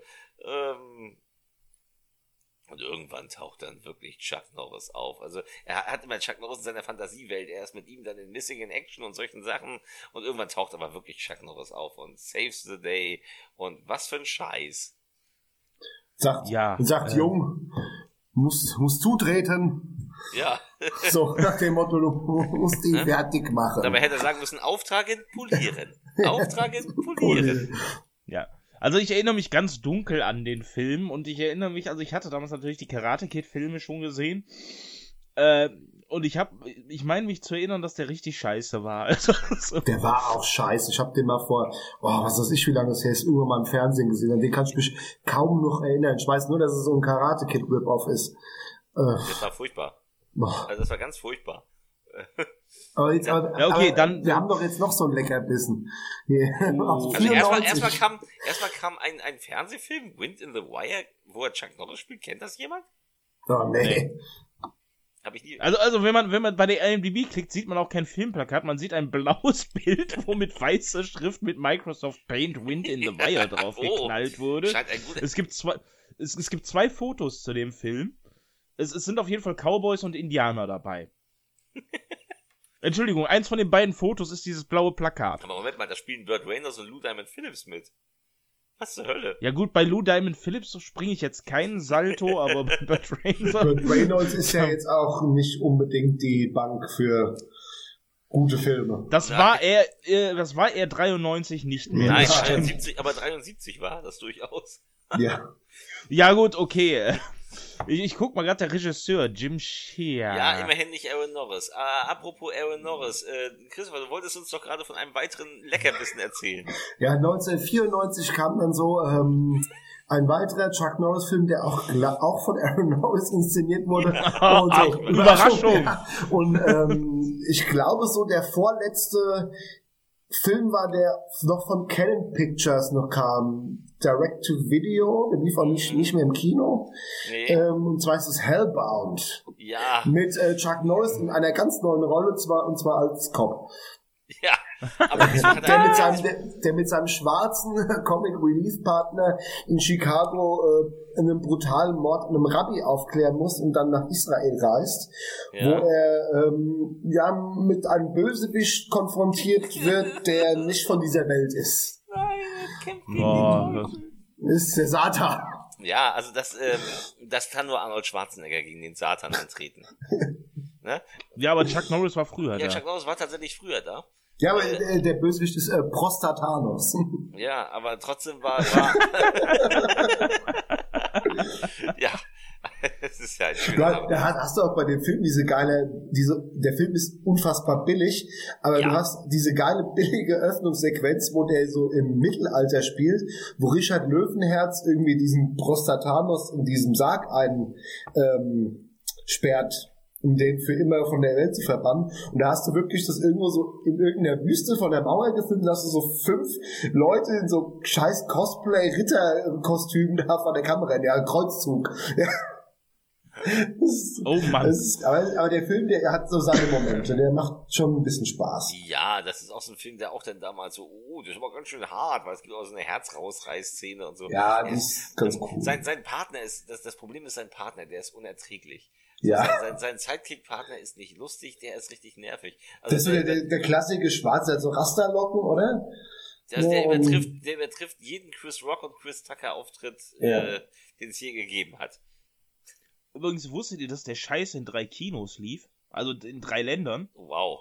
Wow. Der lief in den USA, in Portugal und in Japan in den Kinos. Wow. Also, aber zu, oh. also, zu dem ähm, Zeitpunkt hat äh, Chuck Norris ja auch schon angefangen mit Walker Texas Ranger, muss man sagen. Also da wandte er sich dann Canon so langsam ab. Und du musst auch äh, bedenken, Hellbound, äh, der kam 1994 raus, wurde aber glaube ich schon früher äh, gedreht, irgendwie 1991 oder so ja, wurde er schon gedreht. Und hat dann irgendwie drei Jahre lang in irgendeiner Schublade gelegen. Also. Ja, und dann hat Norris sich eben um, um Texas Ranger gekümmert. Mhm. Die softe Variante von, von McWade. Ähm, ja, aber, aber, wir wollen doch nicht Top Dog vergeben. Nein, oh. übrigens Regie Aaron Norris, der auch die Story Ja, hat. ja, also, also wenn ihr nicht wisst, was Top Dog ist, ihr habt äh, meinen Partner mit der kalten Schnauze gesehen, mit dem großartig lustigen Belushi, mit einem tollen Schäferhund. Und der Scott und Hooch. Äh, Scares, Scott und Hooch geile, Tom Hanks eine, eine richtig geile Komödie und, und Scott in Hooch, das schönste Rip-Off von meinem ja. Partner mit der kalten Schnauze, was aber auch noch sich richtig geil war. Ja. Und dann hat Aaron Norris sich gedacht, ach scheiße, komm, irgendwie so, so mein Partner mit der kalten Schnauze war Ende 80er, jetzt sind ein paar Jahre ins Land gezogen, ich hab doch noch meinen Bruder hier. Chuck, mach doch mal einen lustigen Film mit einem gar nicht so bedrohlichen Hund. Weil der Hund ist irgendwie Benji. alles andere als ein Polizeihund. ja. so ein, so ein, so ein, so ein, so ein Hund, der, wenn er, ins, äh, wenn er in den Teich springt, hinterher unheimlich stinkt, weil er eigentlich nur aus Fell besteht. Äh, also, also eigentlich die Hunde, die man so kennt, die auch eher gemütlicher durch die Gegend ja, ja. gehen und nicht so dafür. Aber das war tatsächlich, das, war tatsächlich noch eine Kinoproduktion, die bei uns nicht mehr im Kino lief. Ach, du das Scheiße. war die letzte Chuck Norris Kinoproduktion. Dann hat er es fürs Fernsehen gemacht. Ja, der hat, der hat aber ähm, Top Dog, der hat aber auch nichts eingespielt. Also Nein, er hat irgendwie 6 nicht. Millionen gekostet und hat gerade mal 5,1 Millionen eingenommen. Also da fragt man sich, frage ich mich, wo hat dieser Dreck 6 Millionen gekostet? Wo hat dieser Dreck 5 Millionen eingenommen? Das ist doch viel schlimmer. Weil danach. Nein, also ich, ich kann mir denken, vielleicht hat man sich gedacht, okay, die letzten Action- und Horrorsachen sind nicht so gelaufen. Machen wir doch mal was für Kinder, weil ey, Filme mit Hunden ziehen immer. Ja, und dann kam übrigens der letzte, ja. also wenn wir jetzt mal den allerletzten, also jetzt die ganz, die Neben äh, Auftritte von Chuck Norris sehen. Äh, dann kam der letzte Film mit Chuck Norris, den ich mir dann je angeguckt habe, weil dann habe ich aufgegeben. Der 1996 kam unter der Regie von übrigens Aaron Norris. Nein! ja! Ja. Ja, das, der Film ist nicht nur der letzte, sondern der ist auch das letzte. Also wirklich. Und da spielt Terry Kaiser immer Ärger mit Bernie mit. Ähm, böse, böse, böse, böse Menschen wollen den, den, den letzten Wald roden und Chuck Norris ist der Geist des Waldes, der mal in äh, Trapperuniform aus Bad Segeberg rumläuft. Und mit einer unfassbar schlechten Perücke. Ja, mit einer unfassbar schlechten Langhaarperücke. und äh, er verwandelt, er kann sich aber auch verwandeln. Er rennt dann mal als Wolf rum und, als äh, Bär oder als so? Als Bär, Bär auch noch, ja. Äh, ist ja auch. Ja, wenigstens, wenigstens haben sie einen echten Bären. Ist ja auch fantastische Effekte, der Film. Ja, ja, also auch die Verwandlungseffekte, oh. das hat man so noch nicht gesehen. Äh, da war man bis dahin auch froh, das so noch nicht gesehen zu haben. also, das, äh, aber, aber das, das Geile sind die Bösewichte, das sind böse Holz. Ja, ja. ja ist, also, ja. Ein, ein, Kinderfilm im Grunde. Äh, ist auch Rating PG. Ja. Ist jetzt nicht so ganz mehr äh, Invasion USA.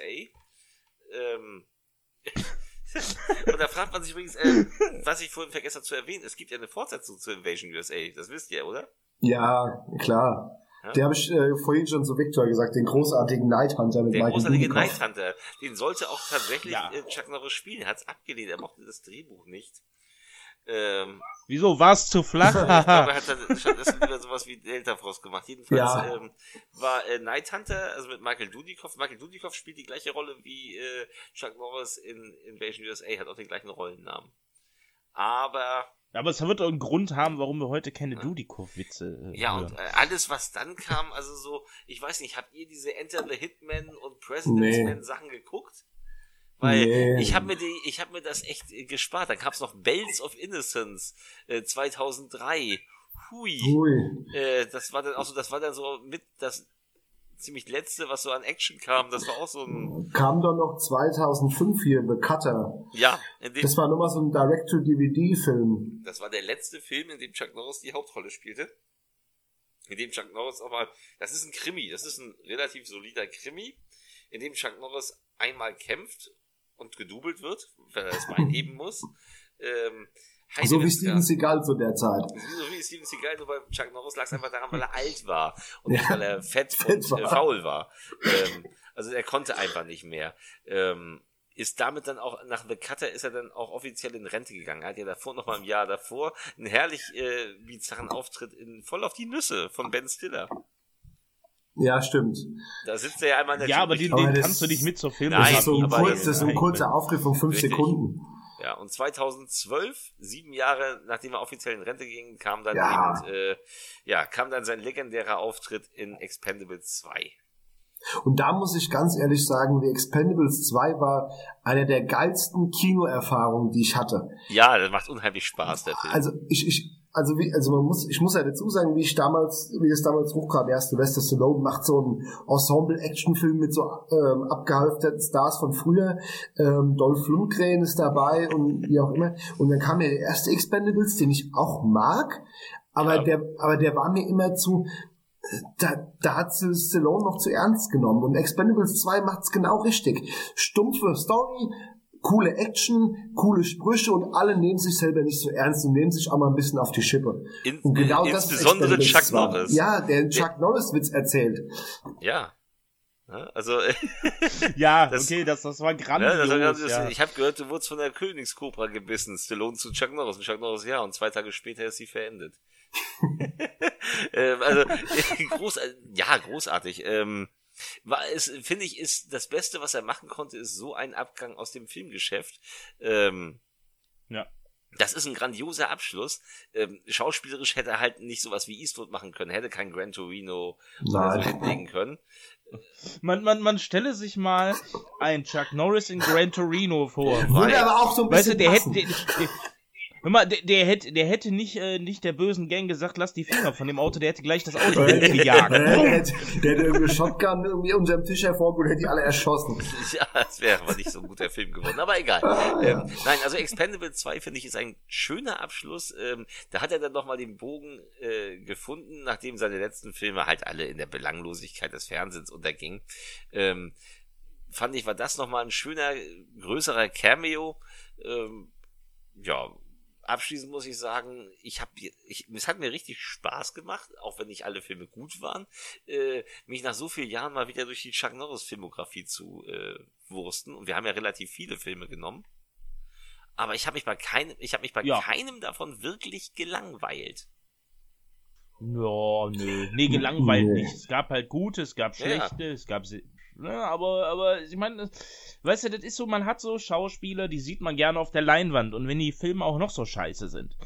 So, und da zählt Chuck Norris halt dazu, weil wenn du den siehst, denkst du dir, ah cool, Chuck Norris. -Film. Ja. ja, es ist, ja. es ist halt Chuck Norris. Ja. Ne? ja. Also, ähm, ja, also ich freue mich schon auf äh, unsere nächsten äh, Erfahrungen mit anderen Schauspielern und Regisseuren und was immer wir uns noch alles vornehmen werden.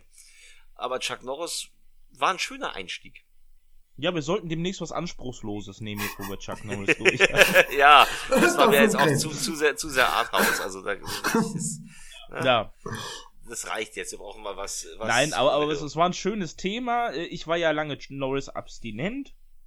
Bin ich jetzt nicht mehr. Nee, jetzt hast du die volle ähm, Dosis gekriegt. Jetzt habe ich die volle Dosis gekriegt und es hat mir gefallen. Es ist unglaublich. Ja. Ähm, ja, war, war echt äh, ein gutes Thema zum Einstieg und wo ich das jetzt überlebt habe, weiß ich auch, dass wir die nächsten Sendungen irgendwie überleben ja, wir werden. Wir haben ja schon einen Plan für die kalte Oktoberzeit. Ähm, ähm. Äh, seid gespannt, was da auf euch zukommt. Da kommt eine ganze Menge auf euch zu. Und danach werden wir uns dann natürlich dem äh, Wunsch-Podcast widmen. Der, wir haben ja nun abgestimmt und äh, Steve Martin hat gewonnen. Und äh, wir werden jetzt also in den nächsten Wochen so nach und nach uns äh, durch die Filmografie von Steve Martin äh, wühlen und werden auch da einige Filme äh, auf uns nehmen. Ja, da gibt's ja viel bei Steve Martin. Ja, ja da gibt's auch tatsächlich auch andersartige Filme. Das ist das Schöne. Also er ist und weniger Ausfälle als bei Norris. Das, das sicherlich, ja. ähm, also bei, bei, bei, bei Steve Martin, ich habe mal so geguckt in der Filmografie, da fällt es mir schwer, bei vielen Dingen die auszuklammern, was einfach zu viel wird nachher. Äh, wenn ich meine Lieblingsfilme von Steve Martin nehme, dann sitzen wir also bis morgens um drei beim Podcast. Und die Vorbereitung dauert ewig. Ja, nee, da sollten wir uns schon ja, auf fünf, sechs Filme das beschränken, wir auch, die wir da besprechen. Werden wir hier machen. Wäre, wäre schön, wenn ich auch mal welche aussuchen darf. Dann Na, selbstverständlich. ja, selbstverständlich. Äh, Würde mich sehr freuen. Äh, dass das, das wäre klasse. Das darfst du. Aber, aber die Rache kommt gewiss, der Lambert-Podcast, äh, den halte ich mal im Hinterkopf. Ja, ich freue mich jetzt schon. Ähm, ja, danke, Christopher, dass du uns in unserer ersten offiziellen ich hab Folge zu danken. unterstützt hast. Ich hoffe, du kommst auch wieder. Ja. Es hat sehr viel Spaß gemacht.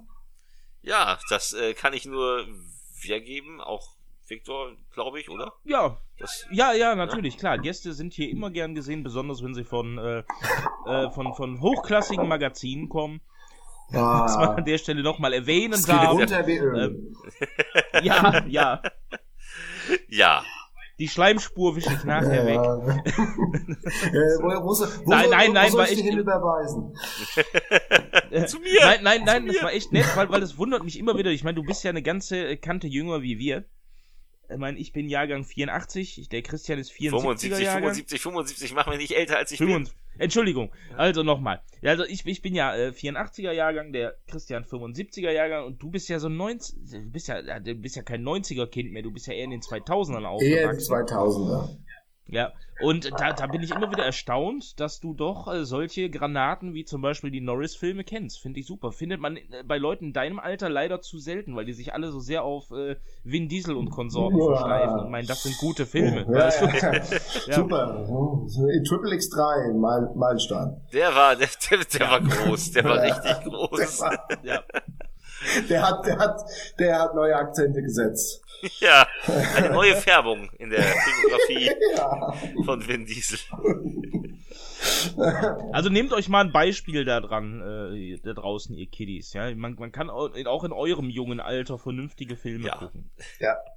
Und demnächst werden wir vielleicht auch mal welche besprechen. Ja.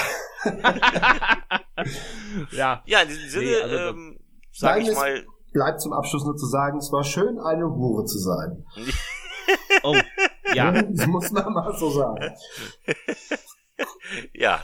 Ach. Wir, wir kriegen sie alle. Wir haben die besten Pferde im Stall hier. Elenden Huren. Ich sage jetzt mal gute Nacht. Okay.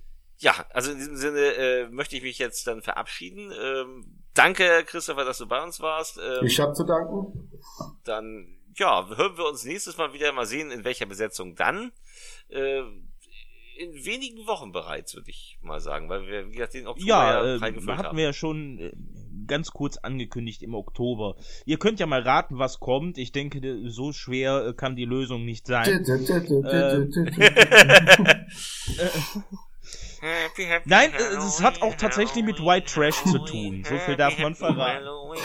Silver Shamrock. So, wer es jetzt noch nicht weiß, der ist einfach nur doof. Ich würde, wir sollten sagen, turn it off! genau. Äh, hier gibt's nichts mehr zu sehen. Äh, ihr könnt abschalten. Ja. Jo, alles klar. Tschüss. Tschüss.